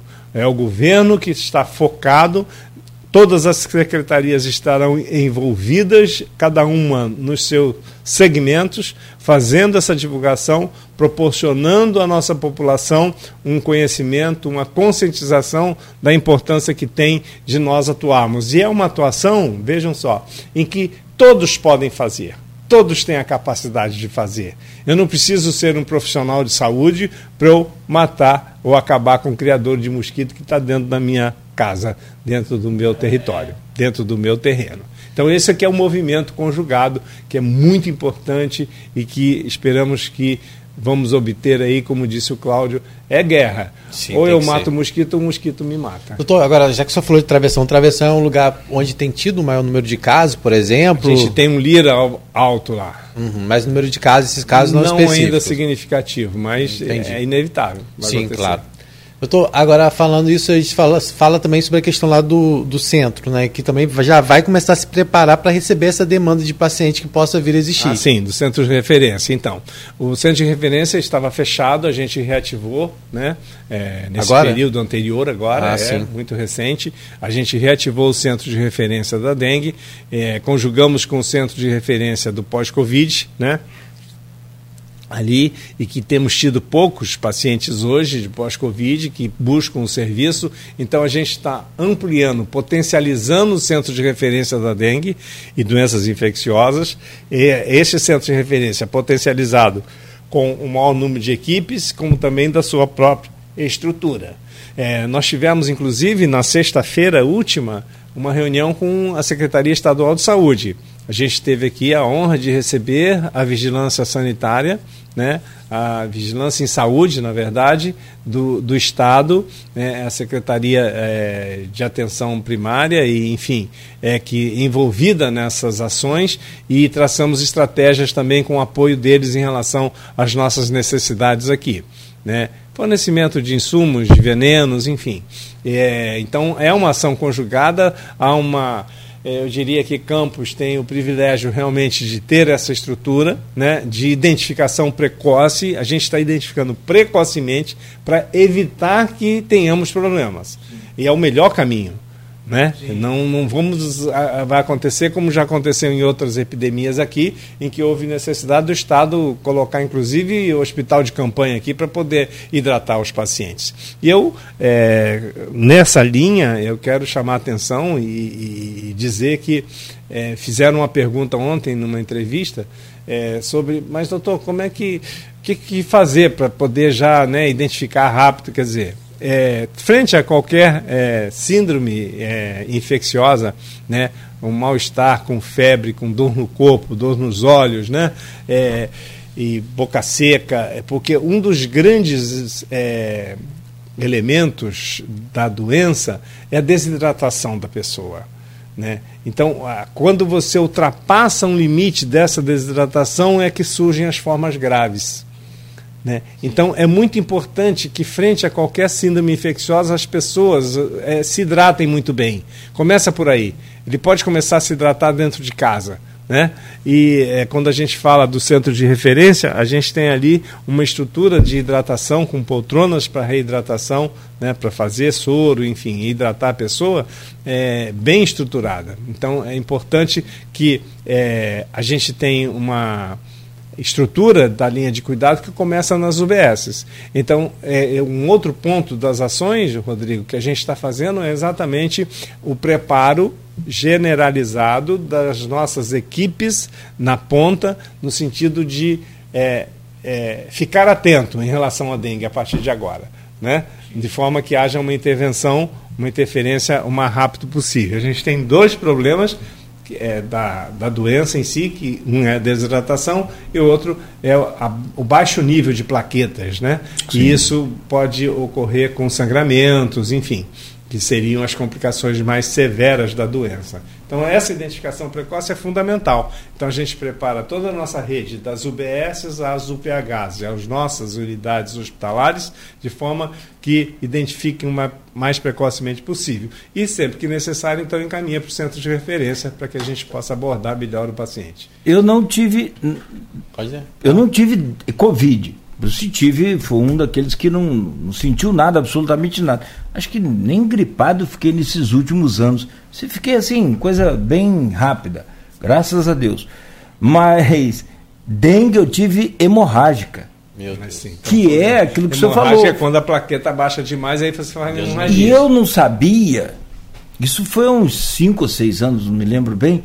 Eu tomei Tilenol Rapaz, aquilo foi um complicador que, que é o paracetamol, é. que, que, deu, a, que, que, afetou, e aí deu essa hemorragia, aquilo foi. Assim, e, e não tem muita coisa para fazer, é reidratar e repouso e acabou. E você fica naquele. E, e tratando as complicações. Você não sabe o que é um sofrimento. Vai... Então, eu fico muito preocupado, e, e assim, a gente, apesar da gente manter o terreno da gente ou o quintal limpo se o vizinho, vizinho. tem um vizinho. É, inclusive. É, tem você... muita pergunta aqui é, para terreno isso. abandonado. Você quer pra... falar sobre isso? Pode, pode, por favor. E eu quero ver com o doutor Paulo também uma outra coisa. A gente falou sobre a chikungunya, a zika. Esse número de, de casos chama atenção em Campos ou é mais. Zika, zika e chikungunya, a gente teve há alguns meses atrás alguns casos, sim, inclusive conjugados. A gente teve Olha, dengue com, com, com é, chikungunya dengue com zika. Sim, né? dengue com Covid, é, não? Não, dengue com chikungunya e dengue com zika. É, por que, que a gente fica preocupado? Né? Porque o transmissor é o mesmo. É o Aedes aegypti, ele que transmite essas três uhum. arboviroses, vamos dizer assim. É, mas hoje a gente não está tendo casos evidentes de zika e chikungunya. Uhum. A gente começou a ter casos de dengue. Uhum. A gente vinha com um nível de casos aí de 10 casos, 15 casos, 20 casos. E só no mês de janeiro, agora, nós já tivemos 60 casos confirmados. Então, isso que nos deu alerta. Né? Quer dizer, quando fomos analisar, poxa, subiu, subiu, por quê? Aí fomos fazer essa análise de territórios, de infestação, e aí houve um alerta, pô, não vamos deixar isso continuar claro. crescendo. Estamos numa curva ascendente, abrupta, um pico que está acontecendo nesse mês, então nós vamos intervir. É e essas são as intervenções que a gente está fazendo de programações né, organizadas aqui para que a gente possa evitar essa proliferação excessiva, consequentemente número de casos excessivos. A gente partir para porque também receber o doutor Paulo Irano que não falar de outras coisas relacionadas à saúde também né, é impossível, né? Então a gente vai tentar deixar os minutos finais para falar um pouquinho sobre as ações que estão previstas na área da saúde, né? E também tem algumas perguntas lá na rede social. Mas para a gente finalizar essa questão da, da dengue aí, Claudio, se você achar assim por. Rapaz, você é que manda, Rodrigo. Eu sou só. Você é o comandante da nave. Eu... se você quiser desligar meu microfone, você desliga. Não, o máximo que eu faço. É. Mas é, tem alguns comentários de algumas pessoas falando sobre essa questão de terreno baldio, que é uma questão que eu acredito que nessa força-tarefa vai acabar envolvendo também postura. Eu quero que o senhor fale sobre isso. E aí tem a doutora Wanda Terezinha, é, para quem eu mando meu abraço, maravilhosa aí, com relação Boa. à dengue, tem um problema com, a, com o acúmulo de lixo nas calçadas, na rua, já que é, ela diz que paga constantemente para que a limpeza seja feita e na semana seguinte está novamente com o lixo colocado pelos vizinhos que não colocam com vizinhos colocando eles colocam o lixo na frente é, da casa dela. Tem, não... uma, tem, uma, pessoa que eu conheço, sabe, Rodrigo? É. Que ela tem um, assim, um, um método fácil de resolver isso. O último que colocou na frente da casa dessa pessoa, ela foi lá e jogou dentro do quintal. Falou que o lixo é seu, eu vi pela câmera, eu sou guarda na sua casa. Ó, não teve nem conversa mais.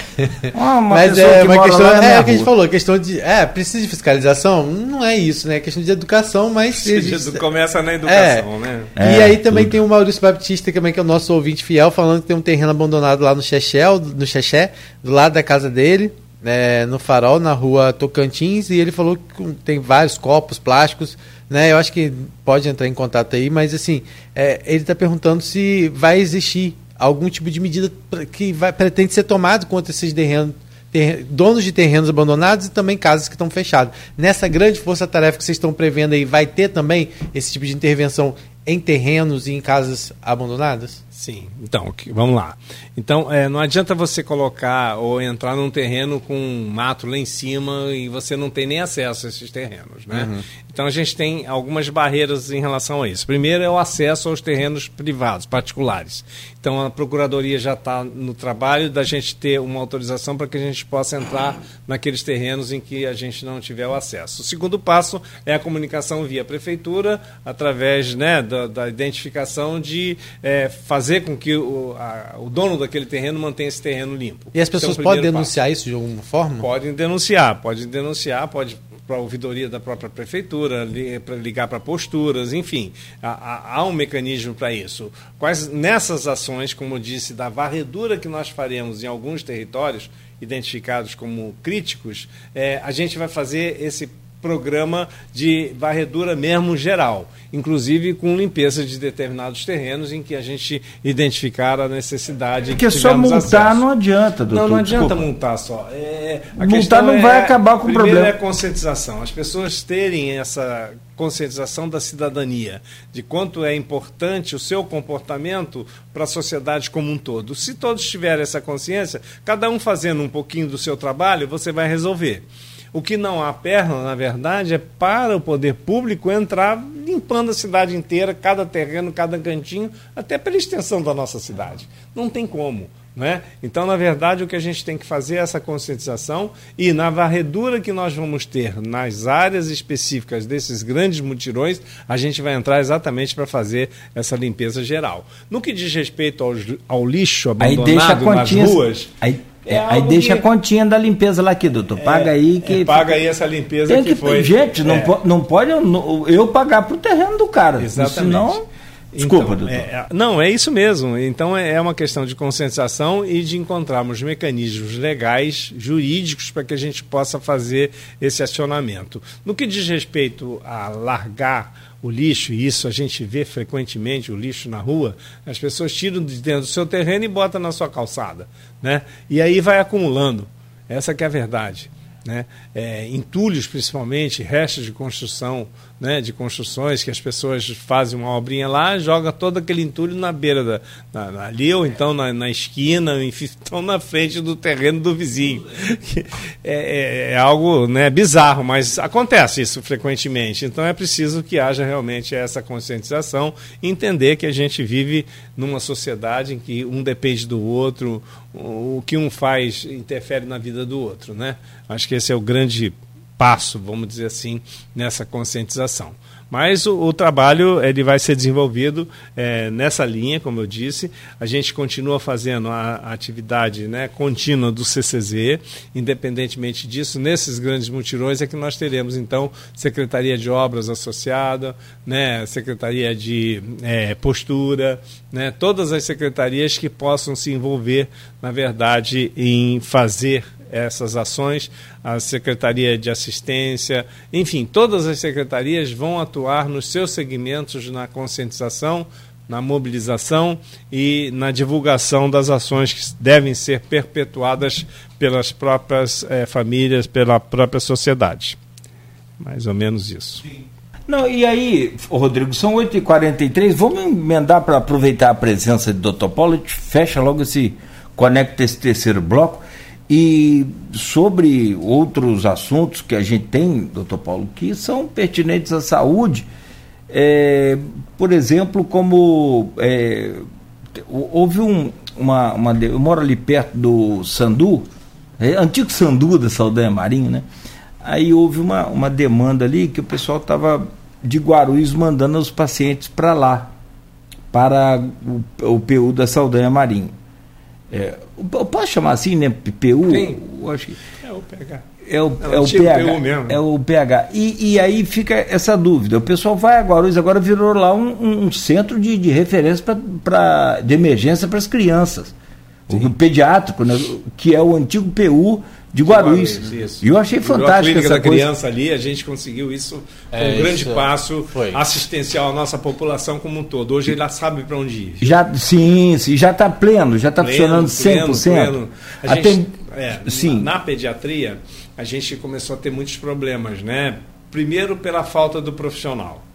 Então a gente tinha vários pediatras, cada um num canto, enfim, com vários serviços abertos, mas nenhum de forma plena como é hoje, não só lá na clínica da criança, no antigo PU de Guarulhos, mas como também no pronto-socorro pediátrico que a gente abriu nos plantadores de cana. Então a gente tem hoje duas referências importantes, que são as referências em pediatria, uma na clínica da criança que é em Guarulhos e o outro no pronto-socorro pediátrico do Hospital dos Plantadores de Cana. Sim. Então hoje um pai, né, que tem um bebezinho, uma criança que passe mal, ela tem uma referência, ela sabe que ela vai chegar lá e vai ser atendida, muito bem atendida, com a estrutura adequada para poder assistir a sua criança que está ali passando mal. Porque antigamente ele ficava às vezes rodando sem ter uma referência para onde ir. Então, é, isso a gente conseguiu, esse fluxo organizar, e com isso a gente tem, logicamente, hoje uma segurança muito maior, uma assistência muito melhor para as nossas criancinhas. Criança deu febre, deu qualquer problema, sentiu qualquer coisa, toca para o PU de Guarulhos. Isso na, é na urgência, é na emergência. Na né? urgência emergência. É. Se é, é na, no se seu é território um... em que tem a unidade básica de saúde, que tem lá o um médico, em que esteja sim, funcionando sim. de forma adequada, é onde ele deve buscar. Pode ir também, o mais estar, é, é, Toda a linha de cuidado hoje, todo o fluxo assistencial, ele começa sempre nas UBSs, né? Sim. A gente está reconstruindo esse processo. Mesmo nesses casos de emergência?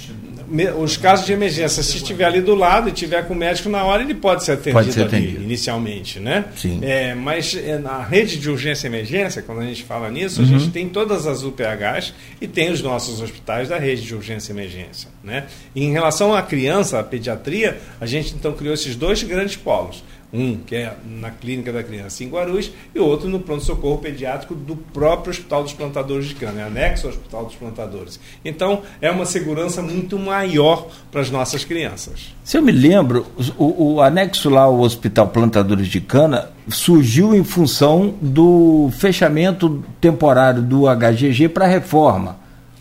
É. E aí ele vai permanecer depois que o hospital for reformado? Como é que vai ser então, esse, esse, é, esse, novo ponto? Por enquanto, sim. É, né? A gente criou essa estrutura, quer dizer, cria-se um novo fluxo. Né? É, como o pronto-socorro né, aberto 24 horas por dia tem é, contemplado as nossas necessidades, então tudo que dá certo é melhor deixar caminhando, deixar sim, tocando. Sim. Né?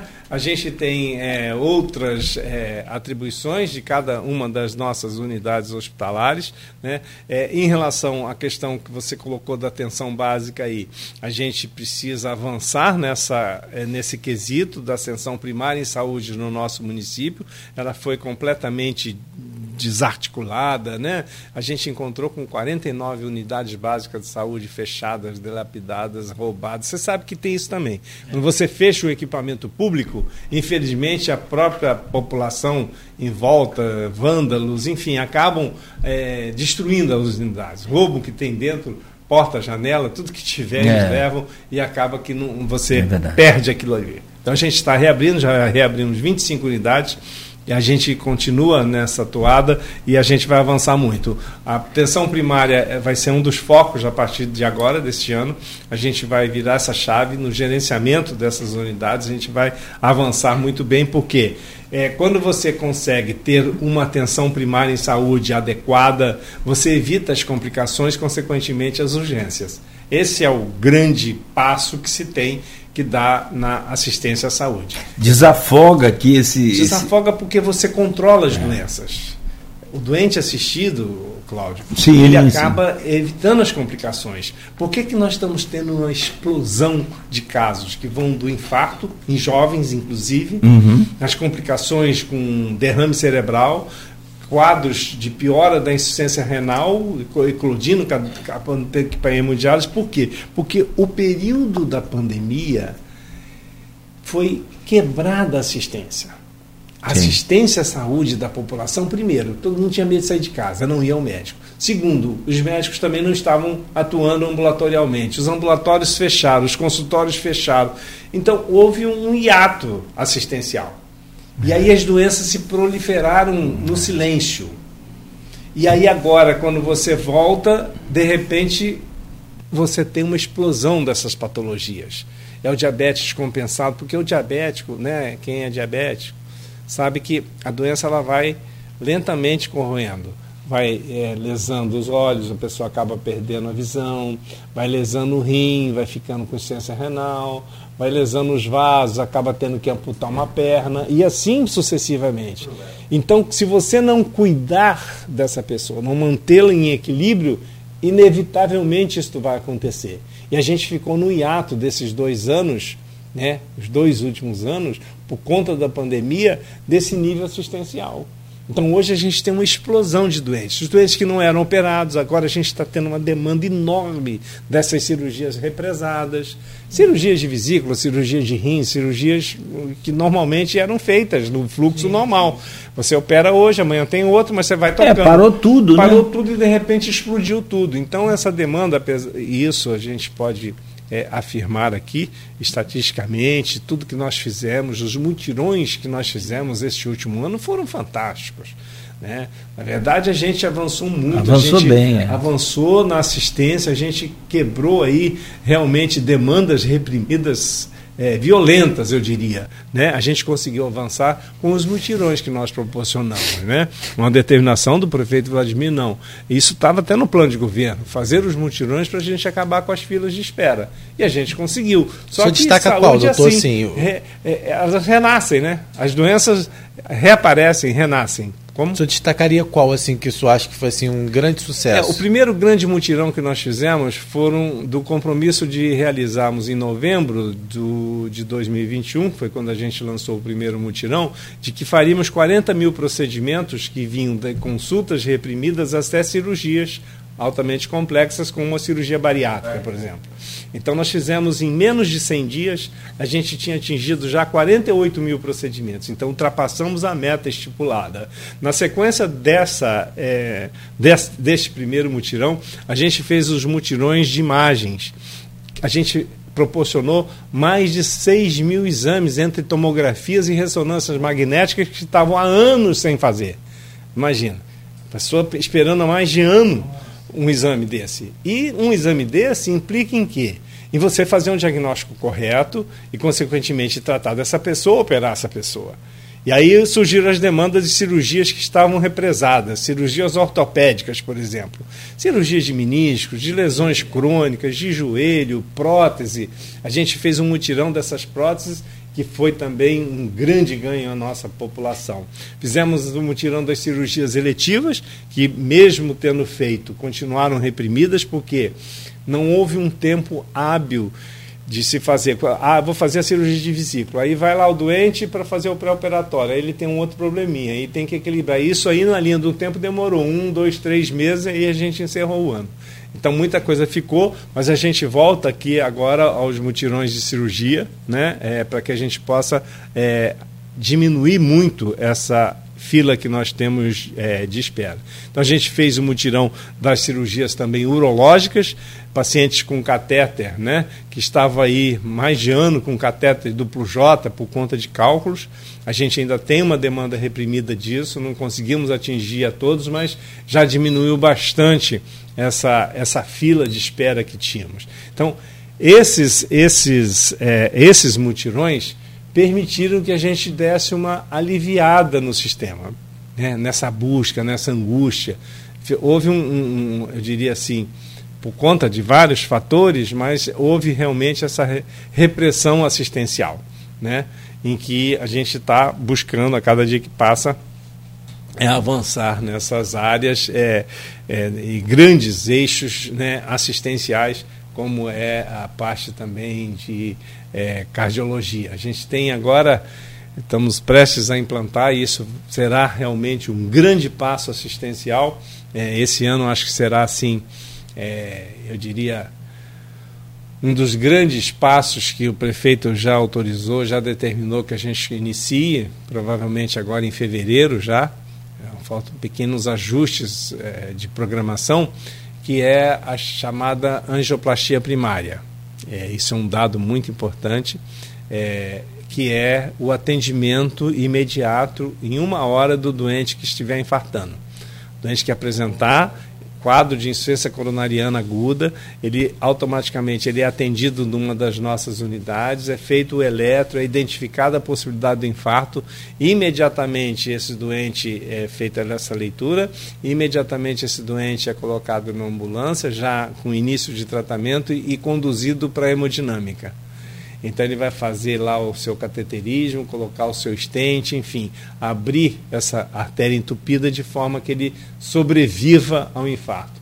O infarto, ou a pessoa tem um infarto fulminante acaba morrendo nos primeiros momentos, que é, né, que é o chamado infarto fulminante, ou então ele acaba com sequelas graves, com insuficiência cardíaca, enfim, quando o músculo entra em falência completa pela necrose pelo infarto.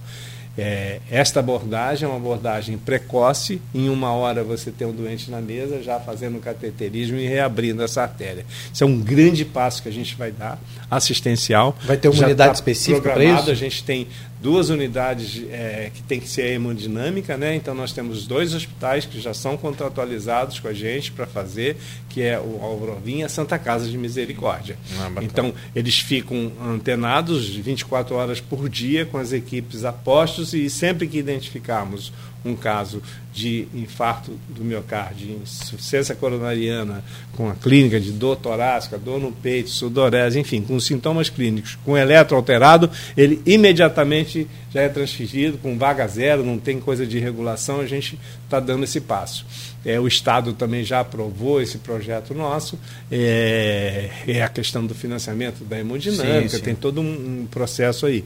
Então, vai ser um grande avanço para a nossa população é, para assistir, na verdade, e dar mais segurança. E a gente com certeza vamos salvar muitas vidas, porque vamos evitar esta, esse índice assustador de óbitos nos doentes infartados. Cláudio, tem uma pergunta lá que, você, que a Giovana colocou, se você quiser colocar, porque a gente falou rapidamente, porque eu não estou conseguindo acessar aqui para a gente colocar, para dar a oportunidade do doutor falar também sobre isso, né?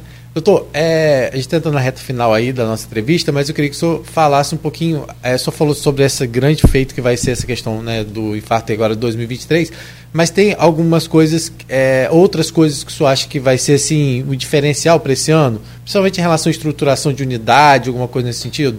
Sim. A gente tem o HGG, tem né, que que aí com certeza um grande diferencial. A gente também tem a questão do, do, do, atendimento que a gente hoje, as pessoas dizem, esses dias uma colega passou pelo corredor do, do, do Ferreira Machado e não tinha ninguém. E isso foi uma coisa. Aí as pessoas, ah, mas porque tá todo mundo dentro de enfermaria.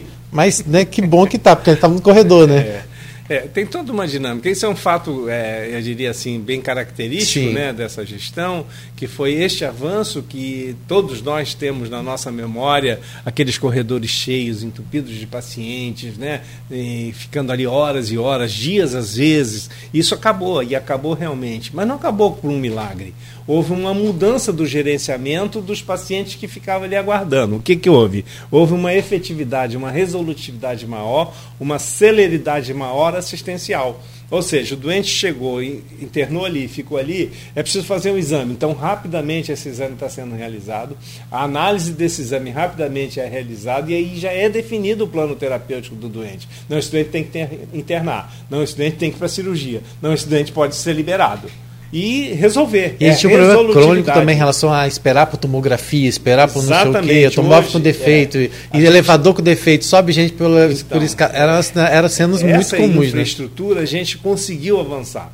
Então, hoje, a estrutura hospitalar está melhor, ela está um ambiente mais humanizado, as pessoas é, estão trabalhando mais felizes de estarem ali.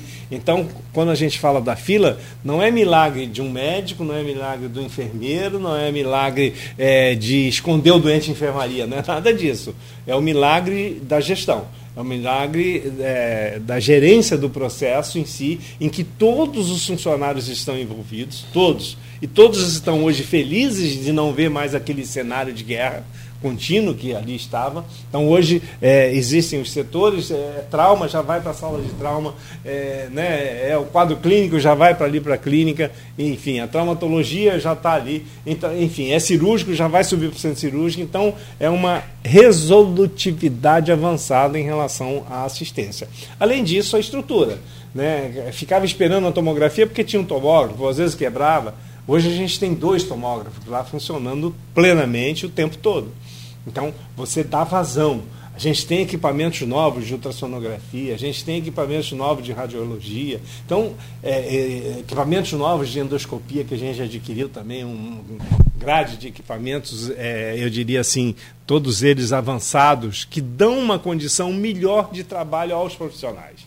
Né? É, conseguimos comprar é, carros de anestesia, arcos cirúrgicos. Então, é toda uma infraestrutura que permite a efetividade das ações, a resolutividade das ações. Isso redunda, logicamente, numa é, celeridade maior assistencial que é. redunda, logicamente, na diminuição dessas filas. A gente sabe, né, Cláudio, que reclamação vai ter. Né? Ah, tem, As pessoas, e o que o senhor falar sobre isso, porque. Você conseguiu achar o comentário aí? tem, achei sim. E, e, tem um outro ponto, tem muita coisa para falar com o Paulo Irano, a gente fica aqui até meio-dia e não dá. Ou então pode fazer é. tipo Netflix, é, é, aquelas séries. As séries, né? Episódio 1, um, episódio 2. É, né?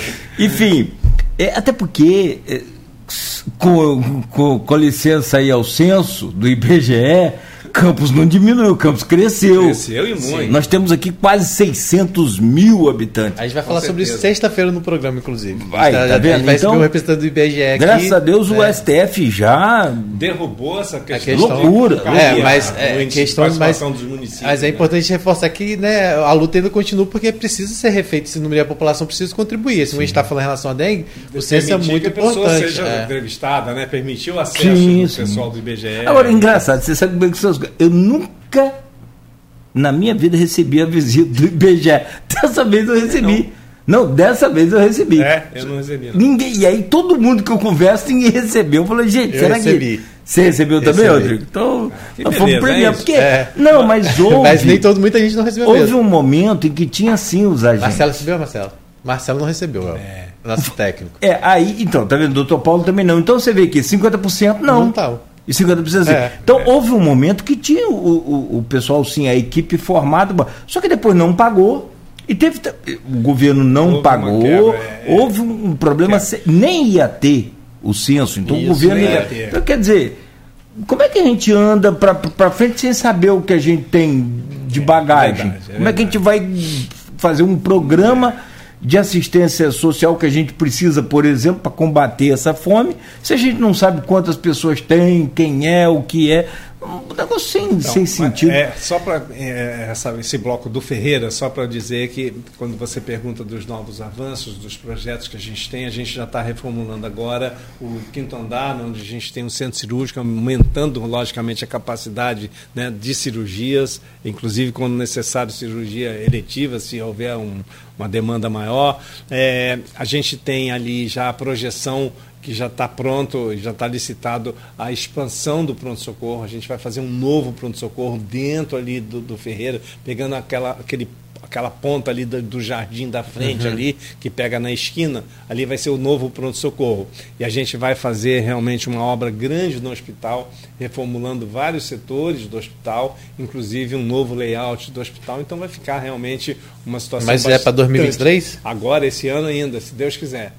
E além disso, a gente já está com o Hemocentro também subindo. Né? O Hemocentro já está avançando, então teremos um novo Hemocentro regional que vai trazer, logicamente, uma condição muito melhor em relação a essa captação, processamento de sangue e hemoderivados para a nossa população e para a região, porque na verdade a gente atende a região. Cada vez mais, né, Campos é, é o polo regional, né? se torna a força do, da, da, da saúde como centro, como um polo regional. Isso no Ferreira. Então a gente tem toda essa evolução, é, com muitos equipamentos novos que a gente adquiriu, desde ultrassonografia, é, equipamentos de cirurgia, né, de endoscopia, é, arcos cirúrgicos, como eu falei. Então, enfim, a gente está avançando. Em relação ao HGG, todos nós sabemos né, do histórico do HGG por décadas, né, a destruição progressiva da sua estrutura, a chuva que chovia mais dentro do que fora, que tinha que ser interditado, só que não tinha como a gente fechar o hospital, realmente não tinha como. Tentamos várias opções e não teve jeito. Aí decidiu-se conseguimos aí, inclusive junto a uma parceria ao ao Estado, ao governador Cláudio Castro, que nos ajudou bastante.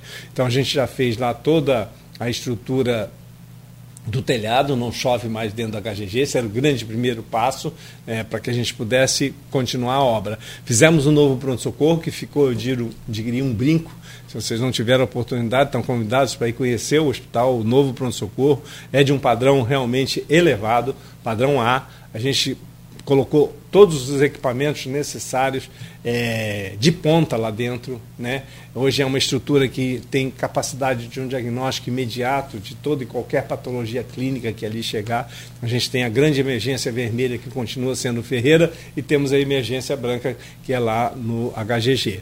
A gente reestruturou também né, é, ali toda a questão de equipamentos, é, das, dos leitos hospitalares, de monitores, de respiradores. Então a gente tem uma baita de uma estrutura e a obra em si, interna do hospital, também está avançando, está rapidamente avançando e a gente vai ter, se Deus quiser, até o, o, o ano que vem aí, o novo HGG pronto, entrega à nossa população também. Ele completo. Né? É, essa é a projeção nossa. É, além disso, o Hospital São José também, que a gente avançou no Hospital São José, colocamos um tomógrafo lá, que foi uma demanda importantíssima, que veio trazer uma capacidade de diagnóstico e assistencial muito grande para a nossa população, principalmente na população da Baixada, e reestruturamos o hospital e ele também está avançando. Enfim, é, temos aí projetos de reformas de muitas unidades, dentre elas, quando você fala aí do PU Central, uhum. quando teve uma demanda que eu não entendi bem qual foi, mas o que, que acontece? O PU Central ele vai se tornar uma clínica de adulto né, na verdade. A gente vai centralizar ali, como a gente centralizou o atendimento da criança na clínica da criança e no hospital, a gente, no hospital dos plantadores, a gente vai centralizar ali. Então temos já uma obra que já está autorizada, né, mas isso tudo demora, né? São prédios antigos que né, precisam realmente de uma reformulação. É um redimensionamento deles e é uma obra grande que a gente vai fazer ali para poder é, avançar também. Então é toda uma dinâmica. E é gigantesca a saúde, né? Sim. A gente é. vai ficar como você fala, Cláudio. É, não... não... é à toa, não, é porque é muito grande. O negócio é vivo. Os assuntos são é. muito intensos, vastos, gigantescos em que a gente tem muita coisa realmente para falar, as pessoas para entenderem uhum. qual é a dinâmica, para entenderem o, o, gigantismo que é a saúde, né? E a complexidade. Você vê, a gente sai de uma pandemia, quer dizer, sai, arrefeceu a pandemia do Covid e já estamos aí prestes a enfrentar uma epidemia de dengue. Então não para. A gente fala do corredor do Ferreira, em que a gente opera todos os dias dezenas de pacientes. Só que todo dia chegam dezenas de acidentados. É. Mas, é, é e, o grande, então, é, a gente tem uma estatística de acidentes de motocicleta. Essa de motocicleta é um eu citei que o senhor falou aqui outro dia. São mais de 100 por mês? Não, são 10, é, dá hum. 300 às vezes. Porque são 10 por dia. É 10 por dia, mais de 100 a por média, mês. Dá, dá, dá, 10 por dia é, dá 300 por mês. Essa é a estatística média. Então chega a 280, 310. A média é, é 10 por dia. 10 por dia. Até porque a gente vê ao vive a coisa. Uhum. Não preciso ficar lá Precisa na porta não. do hospital para ver que tem acidentado. Não, não. Pelas barbaridades comportamentais dos, dos, é. dos motoqueiros aí, motociclistas. É, de tudo, né? De todos não é? nós. Motoristas cê, também, cê, não, é, justo. A moto, rapaz, é, acabou regra. Uhum. Eles não seguem regra nenhuma. nenhuma. Infelizmente. O risco é, o maior risco é deles. Deles. Porque são eles que se quebram, são eles que ficam incapacitados, são eles que acabam ficando numa cama pro resto da vida, uhum. ou perde a capacidade de andar porque estoura a perna. Uhum. É o para-choque, pô. Sim, é. sim. Mas só que você vê, eles não param em sinal mais. Não, não. Não param em fila. Não, esse controle. Não, não, é, é uma transgressão contínua. E, e aí isso causa acidente. É, e cada operação que você vê que é realizada é 20, 30 mortos e, é, não resolve. Parece é. que. E aí eu acho que assim, eu até falei sobre isso, acho que tem que ter mais um controle maior de quem coelho. comercializa essas é. motos às vezes. Precisa ter uma regulamentação é maior. Uma dinâmica, né? Eu soube de, de fatos engraçados, até incríveis, eu diria que essas motos que são presas depois vão para o leilão, o próprio sujeito vai lá, compra a moto e baratinha, legaliza a moto, é, baratinha, e entra e continua andando sem, sem documento e aí depende de novo e, e é, é uma... Sim, é, é loucura. Um turnover, quer dizer, é uma coisa uhum, que se renova que no, no mesmo fluxo. Então tem erros aí estruturantes. O sistema precisa mudar. O sistema precisa sim, mudar. Sim, sim, né? A legislação é. precisa ser mais rígida, os órgãos Justo. controladores precisam ser mais rígidos. Porque ninguém segue regra não, nenhuma. Não Parece assim, a moto, ninguém vê, ninguém checa. Faz o que quer do jeito que quer e é. fica por isso mesmo. Aí Dobra a placa ali acabou. Infelizmente, redunda na saúde porque essas conta, pessoas e é uma conta alta, são né? acidentadas. E é uma, conta, é uma conta alta para o sistema de saúde e para quem alta sofre acidente. Né? Sim. A conta para a sociedade é altíssima. Uhum. Os recursos que a gente tem que gastar para tratar desse paciente, ou às vezes né, perenizar uma assistência uhum. a essas pessoas, que é dever da sociedade também, mas é, deixa de fazer outras coisas. Sim, né? com certeza. Porque você tem que focar no custo da saúde, que é altíssimo. Perfeito. Não, esse assunto é aquilo que a gente falou, rende. E, e, a orientação para os motociclistas, e tem os motoqueiros também, que aí, tem os, mas tem os motociclistas, aquele que segue a regra. Segue a regra, é. é. Não, não, em toda regra tem a sua Tem exceção. exceção, né? tem, Mas tem. infelizmente a regra é maior do que nós vivenciamos no dia a dia.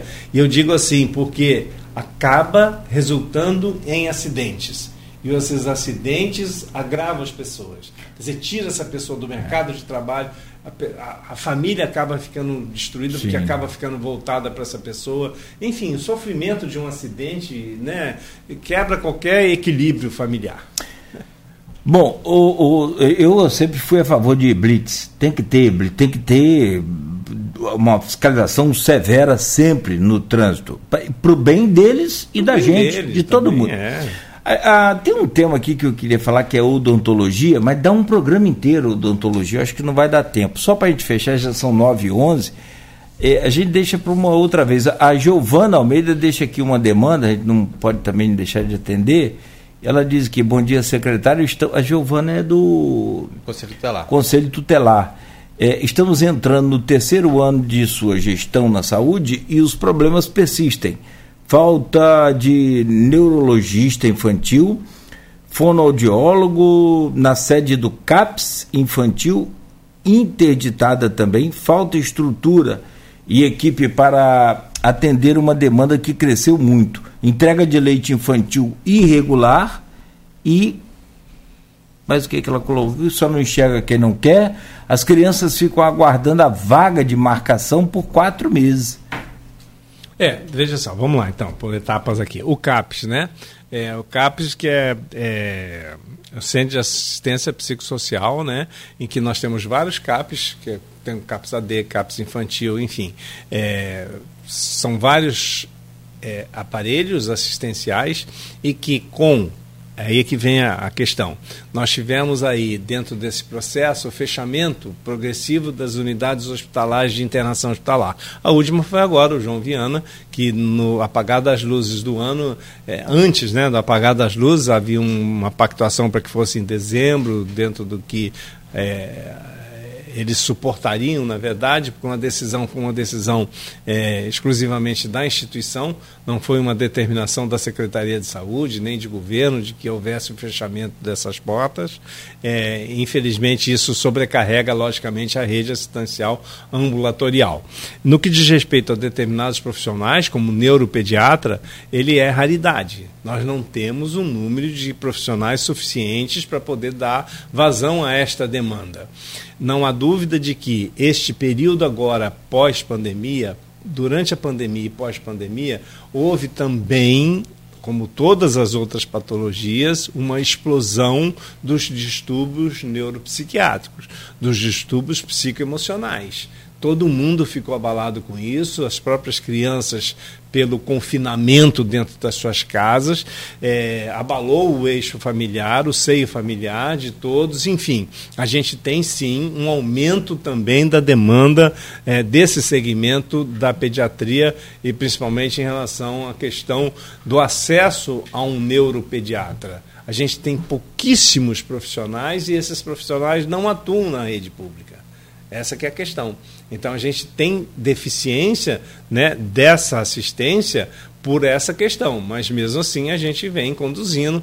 É, temos aí uma rede hoje melhor estruturada da ascensão psicossocial. A gente está é, agora né, é, avançando na reformulação lá do da unidade do Salubran, ali perto da Saldanha Marinho, que é uma unidade em que a gente precisou avançar agora pelo fechamento que tivemos do João Viana, a gente está estruturando, fazendo uma nova estrutura para acolher essas urgências psiquiátricas. Onde que fica? Do lado ali do Peu mesmo ou não? É, na, na, mais um pouco para dentro ali.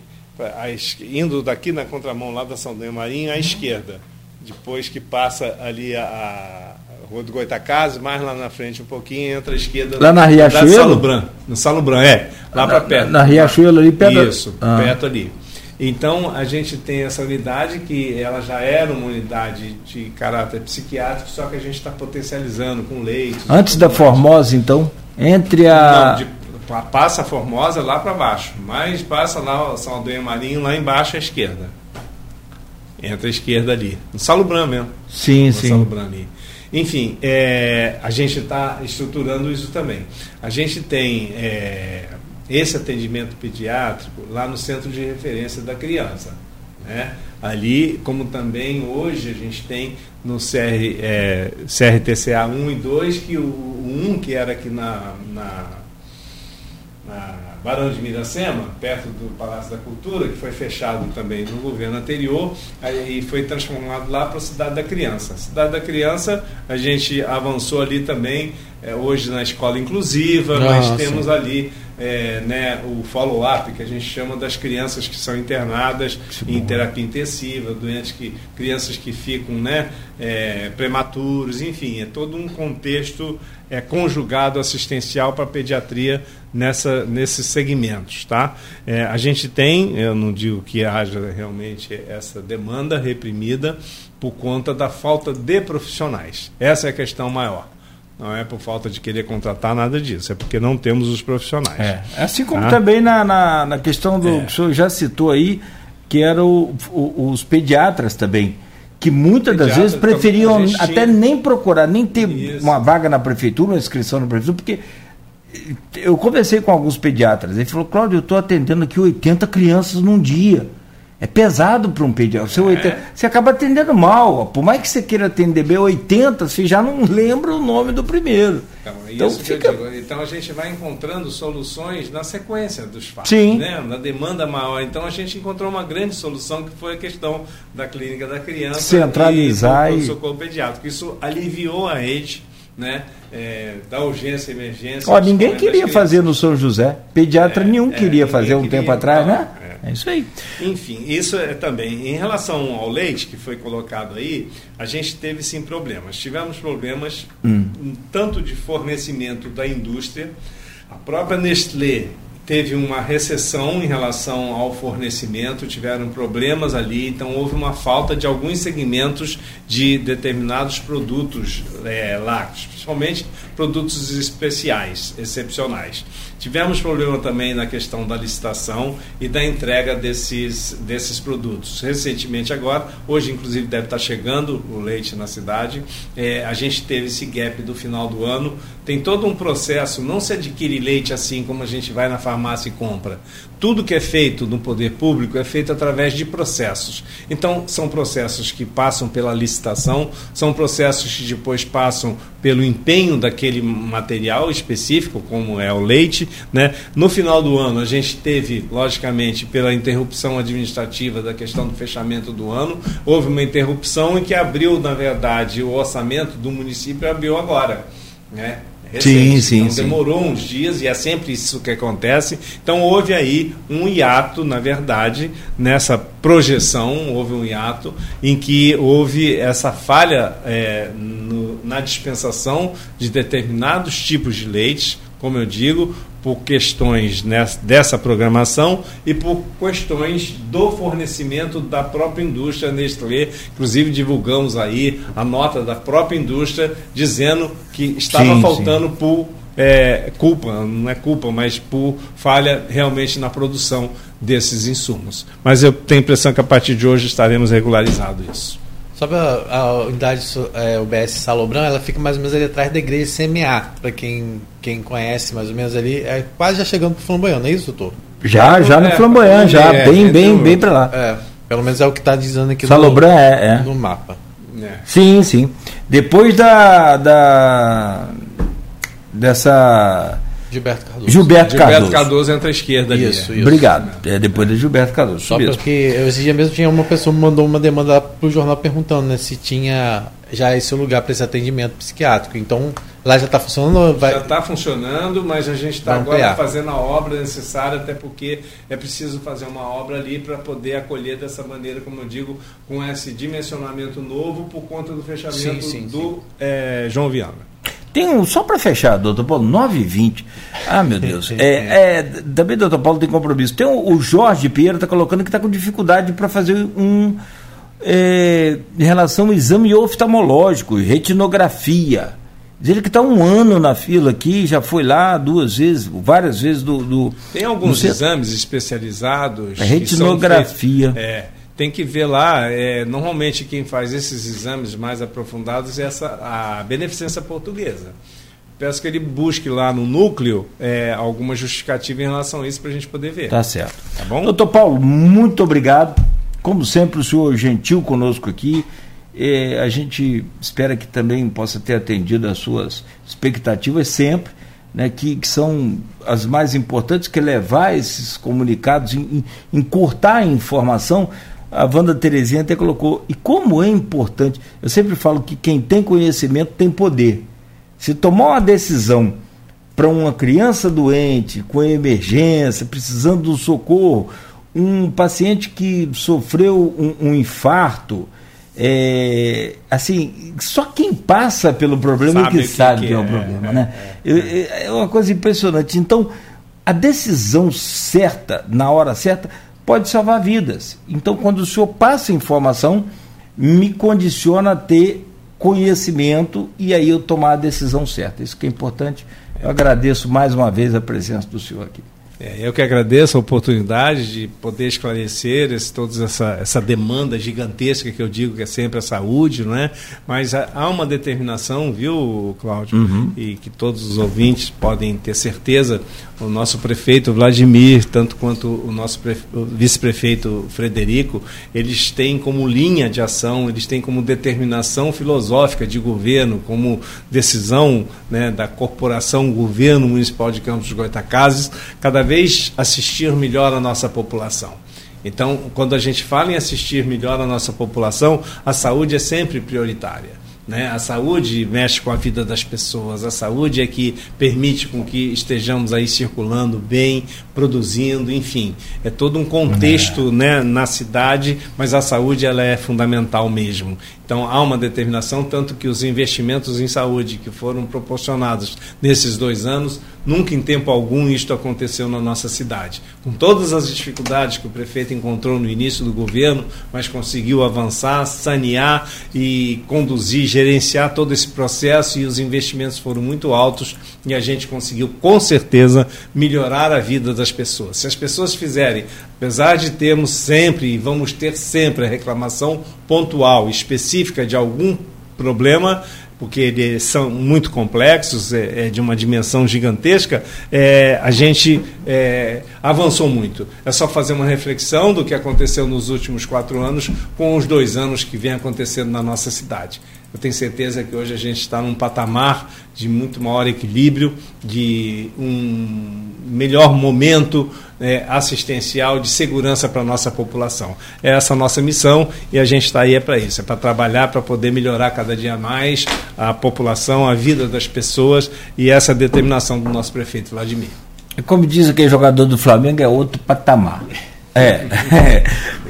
Rodrigo, obrigado também, bom dia para você. Obrigado, Cláudio. Obrigado, doutor Paulo Irano, sempre acessível. Né? E lembrando que lá no Folha 1 você encontra né, alguns trechos já dessa entrevista e também é, outras informações sobre toda essa polêmica envolvendo a eleição na Assembleia Legislativa do Rio de Janeiro, que a gente vai estar atualizando durante todo o dia, né? Afinal, a posse já é amanhã e a eleição já é no dia seguinte, né? Então Você vai estar lá amanhã, né? Não, vou amanhã estar, não. Vou estar na eleição. Eu já tinha deixado reservado para a eleição. Ah, já sabia que tá. podia ter é quinta, não é? quinta. quinta. Sabia que podia ter surpresa aí, então na quinta-feira não vou estar aqui né, no programa, mas sim, vou trazer sim. informações direto lá do Rio para você. Quem sabe? Boa, boa.